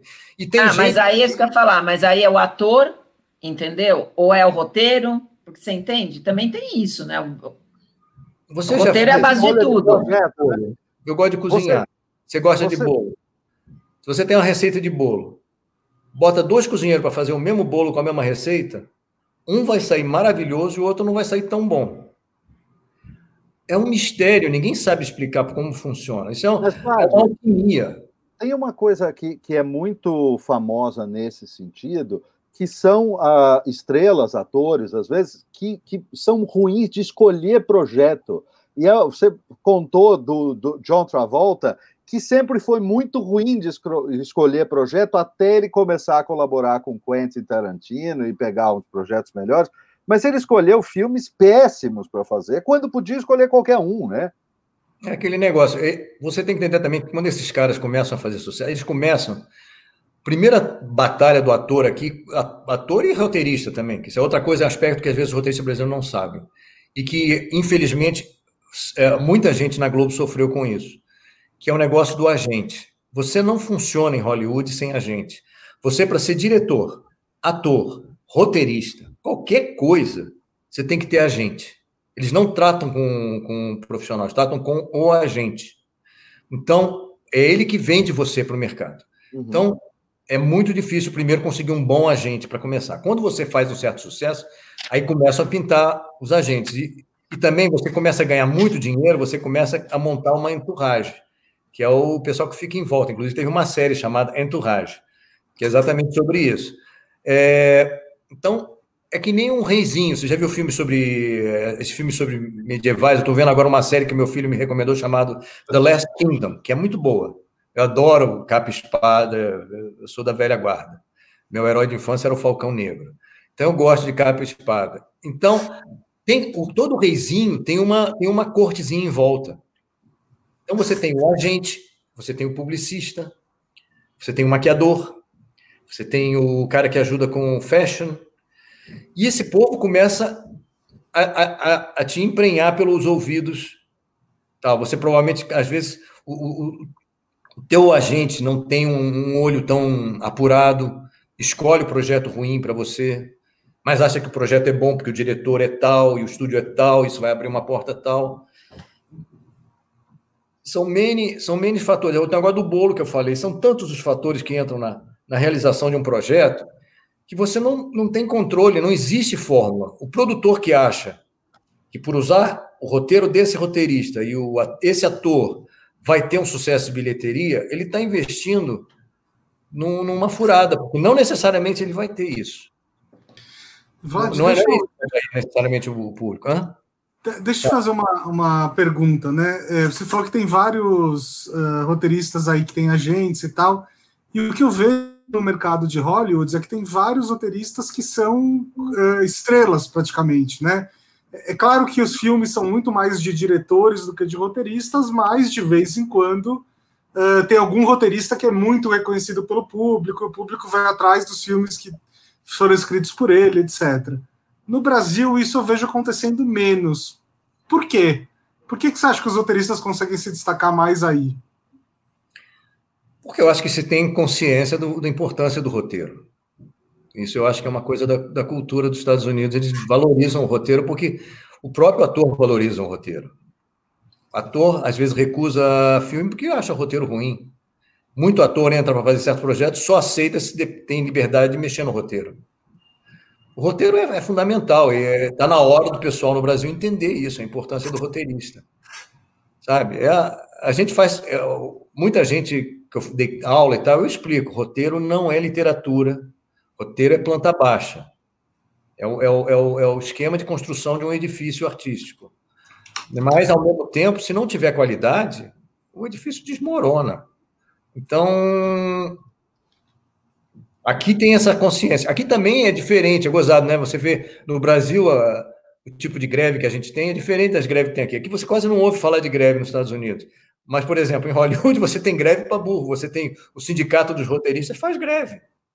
Está tendo uma disputa recente, agora não sei nem como terminou, entre os roteiristas, ah, o, sindicato dos roteiristas e as agências de talento. Ou seja, os roteiristas brigando com os caras que arranjam trabalho para eles. Por quê? Porque achou, estava com uma mania dos, do, do, dos agentes de, de, talento fazer pacotes com as, com as televisões, com, a, com os canais, e o pessoal do, do, do, do sindicato resolveu que isso estava sendo prejudicial para os associados do sindicato dos roteiristas. E quando o sindicato dos roteiristas faz greve, Hollywood para. Para todo mundo. O que eu estava falando com relação ao problema do agente, com relação à Globo, foi que quando eu saí da Globo, eu me lembro que foi em, a primeira vez, eu saí e voltei, mas a primeira vez foi em final de 2014, 2015, eu saí Antes chegaram para mim e avisaram, Vlad, e não fui só eu, foi exatamente a época da debandada. Muita gente foi foi mandada embora porque foi um momento também de reformulação do, do da estrutura da, da emissora. É, chegaram, Vlad, a gente agora, mesmo quem, quem seja demitido, pode ser contratado novamente agora, mas por contrato de obra certa. Ou seja, o profissional é contratado pelo período que aquela, aquela produção está em andamento. Quando acaba a produção, acaba o contrato, a pessoa está liberada. Ele falou: Nós queremos fazer o sistema de Hollywood. Ah, é? Acontece o seguinte: o salário de um roteirista de série em Hollywood, ele não escreve toda a série. Se você for ver os episódios da série que você gosta, você vai ver que às vezes tem um diretor diferente para aquele episódio e tem um roteirista diferente para aquele episódio. Por quê? Porque você não escreve toda a série. O, o, o, o showrunner escreve o primeiro e o último episódio. Os outros roteiristas que trabalham com ele escrevem os episódios do resto da, da série. Ele escreve no máximo três ou quatro, quando for muito bom. Acontece que para cada um desses roteiros que ele escreve, ele ganha grana suficiente para viver um ano inteiro sem trabalhar. Uau. O mínimo que se paga é 80, 70 mil dólares por um roteiro. Um roteiro. Uau! E o, o, que o pobre do roteirista brasileiro ganha num contrato desse é o suficiente para sobreviver um, um, mês a duras penas. Termina o mês assim, espetado, devendo dinheiro. Então seria bom se eles resolvessem trabalhar como em Hollywood, né? Hã? Seria Hã? bom se eles resolvessem trabalhar como em Hollywood. Inteiramente. Claro. Não, não, não, tem nem condição, que a produção vai para o vai claro. inferno, acaba. Entende?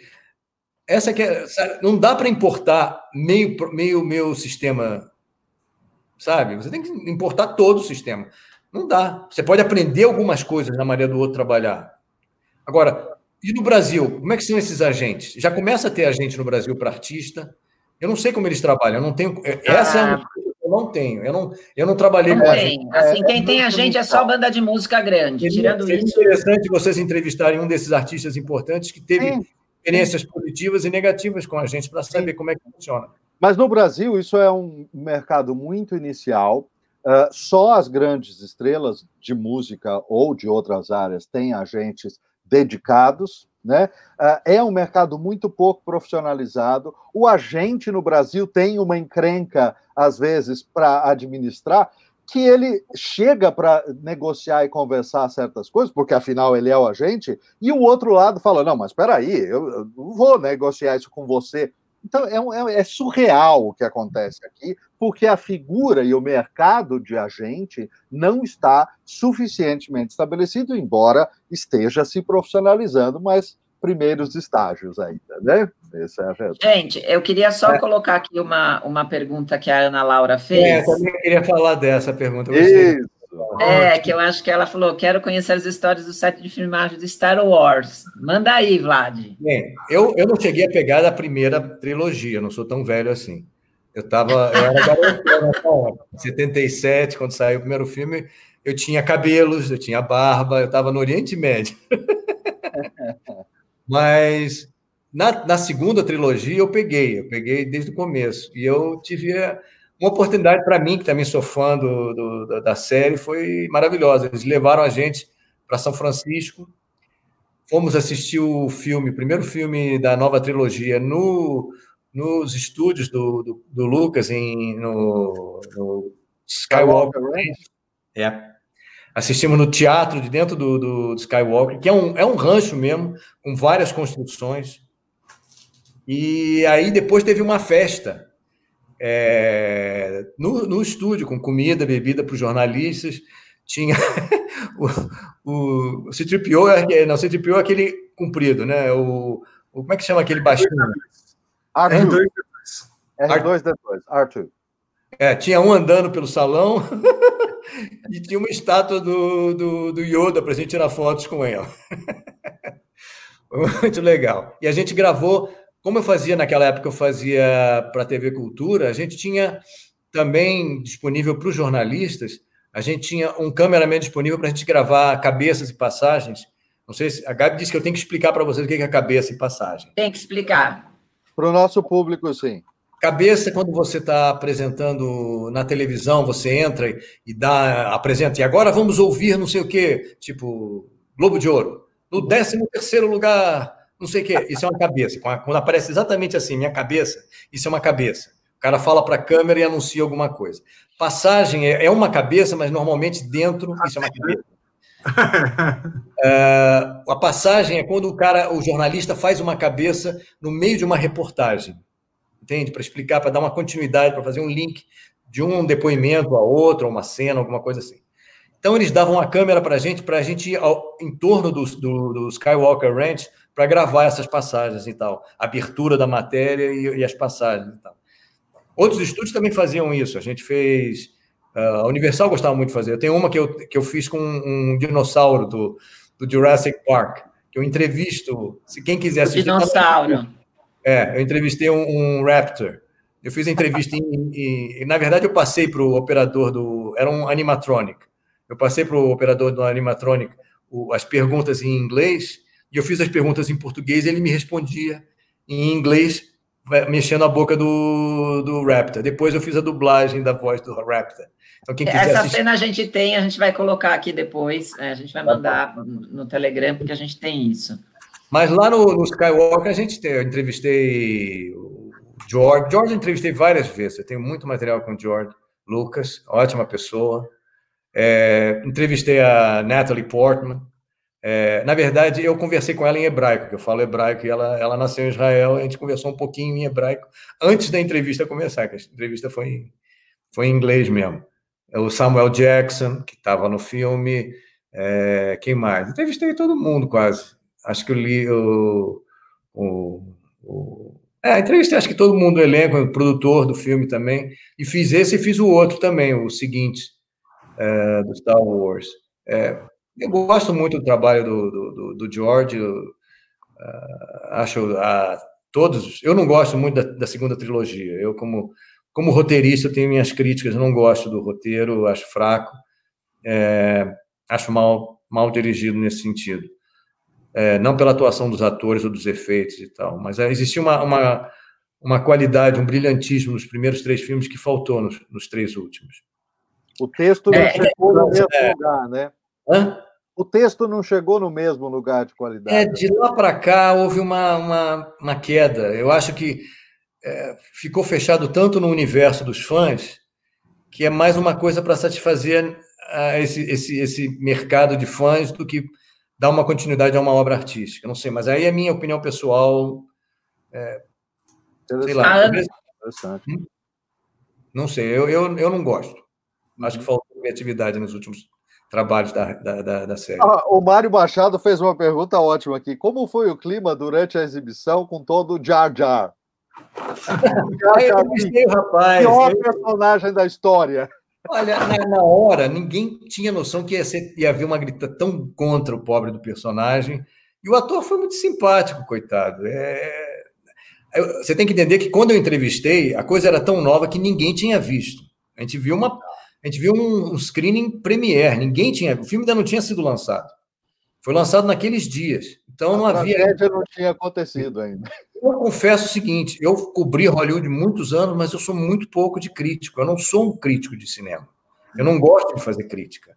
Eu, às vezes, até já fiz, mas eu não gosto. E eu, é um motivo, e apesar de que tem críticos que eu adoro, tem críticos brasileiros que eu acho maravilhosos, é, eu não gosto da crítica. Eu acho que é muito fácil você. Você. Nossa. Eu sei o tempo que leva para escrever uma crítica.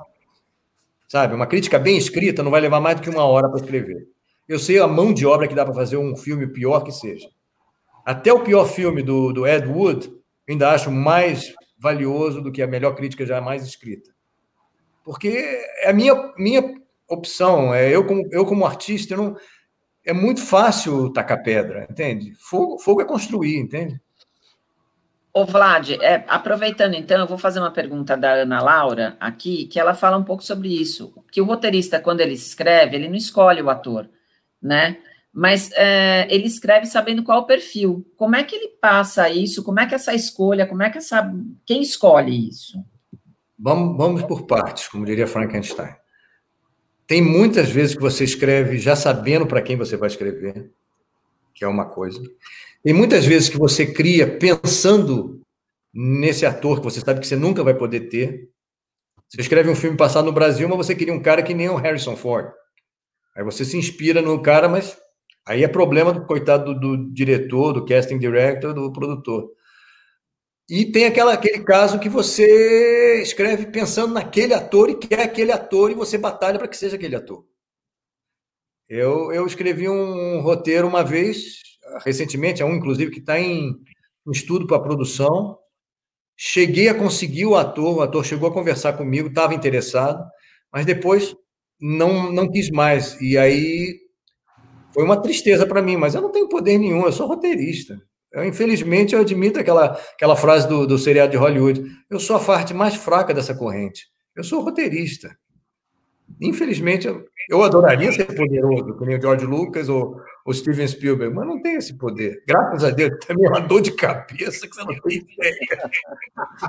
Você conheceu o Spielberg também? Entrevistou o Spielberg? Eu tive uma exclusiva com o Spielberg na Hamlin, para a revista Veja. Cara maravilhoso, eu gosto muito dele. Falamos sobre o, o filho dele que fala português, porque a Amy casou com o Bruno e veio para o Brasil e trazia ele para passar férias. E, inclusive, entrevistei a, a esposa do, do, do, Spielberg, a, a Cap Shaw, e ela me falou a palavra que ela aprendeu com, com o enteado dela: bundas. Isso eu tenho gravado, foi na TV Cultura. Ô, Vlad, e, e, como é que você vê essa, essa tentativa de, de oposição, digamos assim, de, de, de freio que o Spielberg queria colocar na questão das plataformas em relação ao Oscar? Como assim? Ah, da, da... É, de não aceitar produções da Netflix, produções só. Não foi só ele, Tarantino também reclamou disso. É ele foi a, a, alguém que, que foi vocal sobre isso, né? Eu acho o seguinte, eu acho que eles estão no direito deles, eles têm esse poder, tem mais a que falar.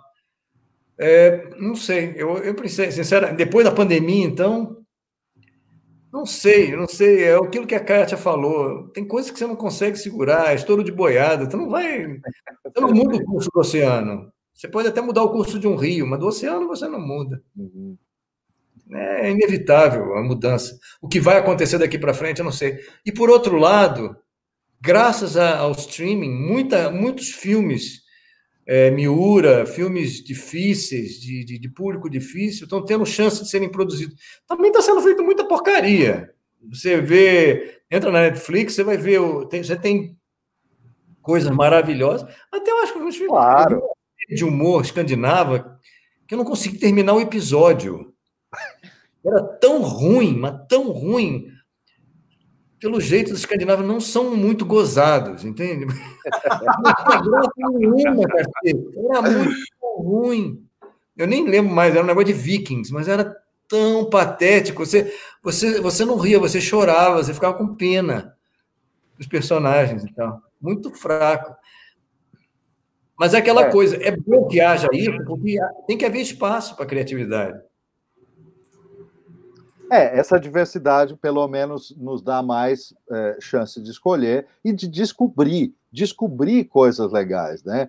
Recentemente, eu descobri, não é novo, mas eu descobri recentemente o, a série Dark, que é de produção alemã, que tem um clima totalmente diferente do, das séries americanas, é outro, outro tipo de narrativa, e ela é muito legal, você ter uma experiência de, de, de como, como de assistir um, uma linguagem diferente, que não é aquela de sempre que você está habituado. No meu caso, a linguagem americana, principalmente, e a linguagem brasileira. A linguagem alemã é completamente diferente. É muito saudável, muito legal isso. Eu estou esperando para ver, essa está na minha lista, esse Dark tá, ainda não consegui entrar nessa. É legal, agora, é legal. Muito, você falou agora interessante. Na década de 80, eu vi uma série é, foi, foi, aqui no Estado, não 80, é, foi aqui nos Estados Unidos que eu vi uma, uma série, um documentário chamado, não me lembro mais como é que chamava, mas era sobre a história do cinema e mostrava como é que era o cinema antes da Primeira Guerra Mundial. Na verdade, ia até a década de 20, começo da década de 30. E aí você via como era diversificado o cinema que se fazia. Você tinha o cinema sueco, que era muito interessante, você tinha o cinema alemão, eu sou, eu sou fanático, eu sou fã de, de, de Fritz Lang e de Murnau totalmente, que é um, é um bem dark, não tem nada mais dark do que o expressionismo alemão.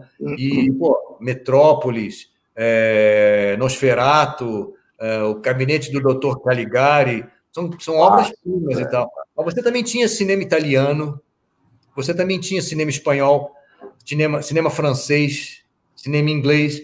Quando houve a Primeira Guerra Mundial, houve uma parada na produção cinematográfica europeia. Foi a primeira parada grande. Então, a segunda foi na década de 20 eles tentaram recomeçar, começaram a pegar impulso de novo, aí houve a crise de 29. E aí, em seguida, teve a guerra. Com isso, o cinema ficou quase todo. Quem produzia cinema naquela época era Hollywood. E aí isso direcionou a forma como a gente via cinema para a forma americana e tal. Mas o que está acontecendo hoje em dia é essa possibilidade. É muito legal que, é, que os streaming estão fazendo de produções locais. Uhum. Eu já vi algumas séries brasileiras, algumas eu gostei, algumas não gostei. Vi séries é, espanholas, vi essa série lamentável, escandinava, não sei nem se é sueca e tal, mas vi outras coisas boas de outros lugares, entende? Então, eu acho isso muito saudável, porque a gente vai ter a possibilidade de ouvir vozes completamente diferentes, graças a essa liberdade que, que, que a tecnologia está nos dando. Isso então, é o lado. Eu queria, eu, eu queria aproveitar isso para fazer uma, uma pergunta. Você acha que as séries brasileiras têm um bom mercado aí nos Estados Unidos? Porque o mercado americano é o principal, né? As é pessoas é consomem. Eu acho que na medida que a gente consiga fazer uma coisa muito brasileira e que por isso seja universal. É, eu não sei como é que foram. A, a, eu não fiz pesquisa ainda da, do resultado, por exemplo, do, da série do, do Padilha, não sei como é que ela foi. Eu não sei como é que está sendo essa do, da Bossa Nova. É, eu não sei. É, é, uma pergunta, eu não sei. Eu tenho que ver ainda o resultado disso. Talvez exista a necessidade de surgir uma coisa que seja essencialmente brasileira. Eu tenho um projeto de família que eu estou tentando defender, que eu estou tentando tirar do, do chão. A gente tem uma produtora americana, que também tem gente do Brasil ligada a ela, que é a Wise Entertainment, que a gente está tentando levantar o projeto do Jerônimo, que é o primeiro herói de ação brasileiro que existiu nos anos 50 e 60. Foi herói no rádio, foi herói em uhum. revista em quadrinho, foi herói na televisão, no cinema. Então, eu estou tentando levantar essa. Não sei se vai dar certo, a gente está buscando um caminho que seja respeitoso do passado e que comunica com a nova geração, do ponto de vista de estrutura, de, de, de visual, de estilo. É, vamos ver. Eu estou torcendo muito para a gente conseguir levantar do, do chão esse projeto. É um projeto. Ele é interessante porque você tem toda uma geração de baby boomers que cresceram ouvindo Jerônimo e uma geração que não sabe nada a respeito. Mas ele foi um herói de revista em quadrinho que batia de frente com Super-Homem e Batman durante vários anos. É... Posso, posso dar, o, aproveitando que ele já está falando da produtora, é, o espaço dele, o espaço jabá dele, para ele falar um pouco sobre a, a, produtora dele. Claro. Vlad, eu vou Não, te dar eu, esses. Eu quero que você fale um pouco dos teus trabalhos, fale um pouco sobre a produtora, essa, essa interface com o Brasil e, e Hollywood. Bem, então vou falar dos projetos que estão acontecendo aí. Tem duas produtoras é, ela tem uma delas tem base aqui em Los Angeles e em São Paulo, que é FJ Productions, do Fábio Golombek, e tem a Moonshot, de São Paulo, que tá, tão, eles estão envolvidos com um projeto de cinema, que é o, o Fantasma de Madureira. O Fantasma de Madureira é uma comédia é, baseada no, no conto de Oscar Wilde, O Fantasma de Canterville, que eu gosto muito está é, tá tentando levantar produção, grana para produzir e tal. É, ainda não tem elenco pensado para esse. Tem uma outra, um outro longa-metragem que eu estou um projeto com a Iris Cinematográfica que chama Das Dores e das Graças, que é a história de duas mulheres, é uma, uma aventura cômica com duas mulheres, uma dondoca e a empregada dela, fugindo de assassinos, correndo pelo Brasil. E é, já tem pelo menos a, uma das atrizes que provavelmente vai ser a, a esqueci o nome da atriz. é, Gabi, como é que é o nome da, da comediante? Gabi? Ah, deixa eu falar. Dadá Coelho. Dadá Coelho. Dadá Coelho. Eu sempre misturo Dadá com Tatá, não é a Tatá Werneck, é a Dadá Coelho. É uma figura, é uma comediante maravilhosa que faz stand-up comedy e a personagem dela é exatamente isso, é uma piauiense que faz stand-up comedy. e, a, o, e a produtora é Iris, Iris Cinematográfica da Isa Albuquerque. A Moonshot e a FJ Productions estão é, correndo atrás do Fantasma e também de dois, dois seriados. Um é uma sitcom chamada Hollywood da Silva. Não, é, Hollywood da Silva é a, é a dramédia. O, o, o, Hollywood da Silva é, é um. É, é basicamente um autobiográfico. É a, minha, a história de um jornalista brasileiro que vem para Hollywood sonhando em ser, ser roteirista. Ele tem um blog, que é o Hollywood da Silva, em que ele coloca as experiências dele de vida, das coisas e tal. E, ele, e ele vive nesse universo de brasileiros expatriados. E é uma dramédia porque, ao contrário do que muita gente sonha, acha que quando vem para a América vai pegar dólar pendurado nas árvores, é eterna ilusão, entende? É, então, não, é, não são os losers do Seinfeld, mas são os losers do Hollywood da Silva. É um bando de brasileiros, coitados, que vem cheio de sonho aqui e dá de cara com uma baita de uma realidade difícil. Tem uma atriz que também quer se dar bem em Hollywood, coitada, não, não consegue. Tem uma, tem uma, uma moça que sonhava em casar e fazer ganhar brincada, acaba virando call girl. Tem é melhor o... você parar de falar, Vlad, porque senão você vai contar a série inteira antes dela entrar no ar e os, os tá produtores vão te matar, negão. Mas eu tô com vontade de assistir. Eu, é, não, vai ser. Vai ser. Com vontade de assistir isso. Vai Essa ser é... a Hollywood brasileira, com certeza. E tem, o, e tem a sitcom, que é Pisando em Boston. Que é... Ai, que susto! Cara, é a que história de uma brasileira que era casada com um deputado corrupto e ela, ela foge do Brasil e vai morar em Boston. E até ela ir para lá, ela nunca teve que trabalhar na vida dela. E aí ela chega em Boston, tenta trabalhar e não dá certo em nenhum trabalho. Cara, a, cada, é a cada episódio ela se mete numa roubada com, com um namorado e com um trabalho que ela tenta lá. Não sei se você sabe, em Boston tem a maior comunidade de brasileiros sim, sim. É, expatriados aqui nos Estados Unidos e tal. E ela vai para a cidade que tem mais brasileiros, que é Framingham. E aí ela lá, ela, ela, ela passa as aventuras. Ela tem um. Tem, aí não vou contar todas as histórias, mas essa é a história da. Maravilhoso, eu quero assistir. Amor de Deus. É, a, gente, a gente tem espaço para. Bruno, agora é com você. Temos espaço para mais uma pergunta. É, tem, mais, é... mais uma pergunta muito boa aqui da Ana Laura, e aí acho que a gente pode encerrar com essa pergunta, porque eu acho que ela é, é de interesse de muita gente. Tá, antes. Ana Antes dele responder. Tá, fala, é, fala. É, antes dele responder, eu só queria falar um pouco é, do backstage da semana que vem, que é uma coisa importante.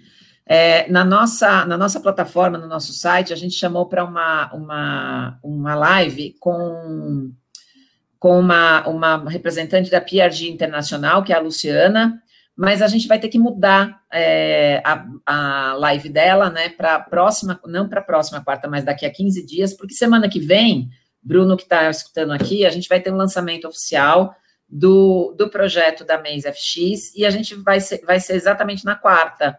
Então, a gente vai estar tá transmitindo uh, esse projeto ao vivo de lá, o projeto deles, que é um projeto novo que eles estão fazendo para esse universo de, de digital, é uma experiência muito maluca. Eu já vi uma prévia, é uma coisa muito nova mesmo. Acho que vale a pena. Eu, eu vou dizer, Vladimir, sem sombra de dúvida, que é uma experiência muito parecida com o que a gente pode encontrar aí nos Estados Unidos, na Disney, né? Uma experiência imersiva, digital imersiva, mas assim, uma coisa de realmente se orgulhar de que foi feito no Brasil. Mas com certeza é uma, uma experiência que, digna de, de, de Disney e de Hollywood. Então, quarta-feira da semana que vem, no mesmo horário, a gente vai estar entrando ao vivo. Provavelmente não vai ser uma live tão grande, vai ser uma coisa mais curta, mas a gente tá, vai estar tá entrevistando e mostrando ao vivo o que está acontecendo lá. Então, essa é. era a minha mensagem que a gente precisava, que eu precisava eu falar, porque no site a gente chamou para a Luciane e a gente vai ter que mudar um pouquinho.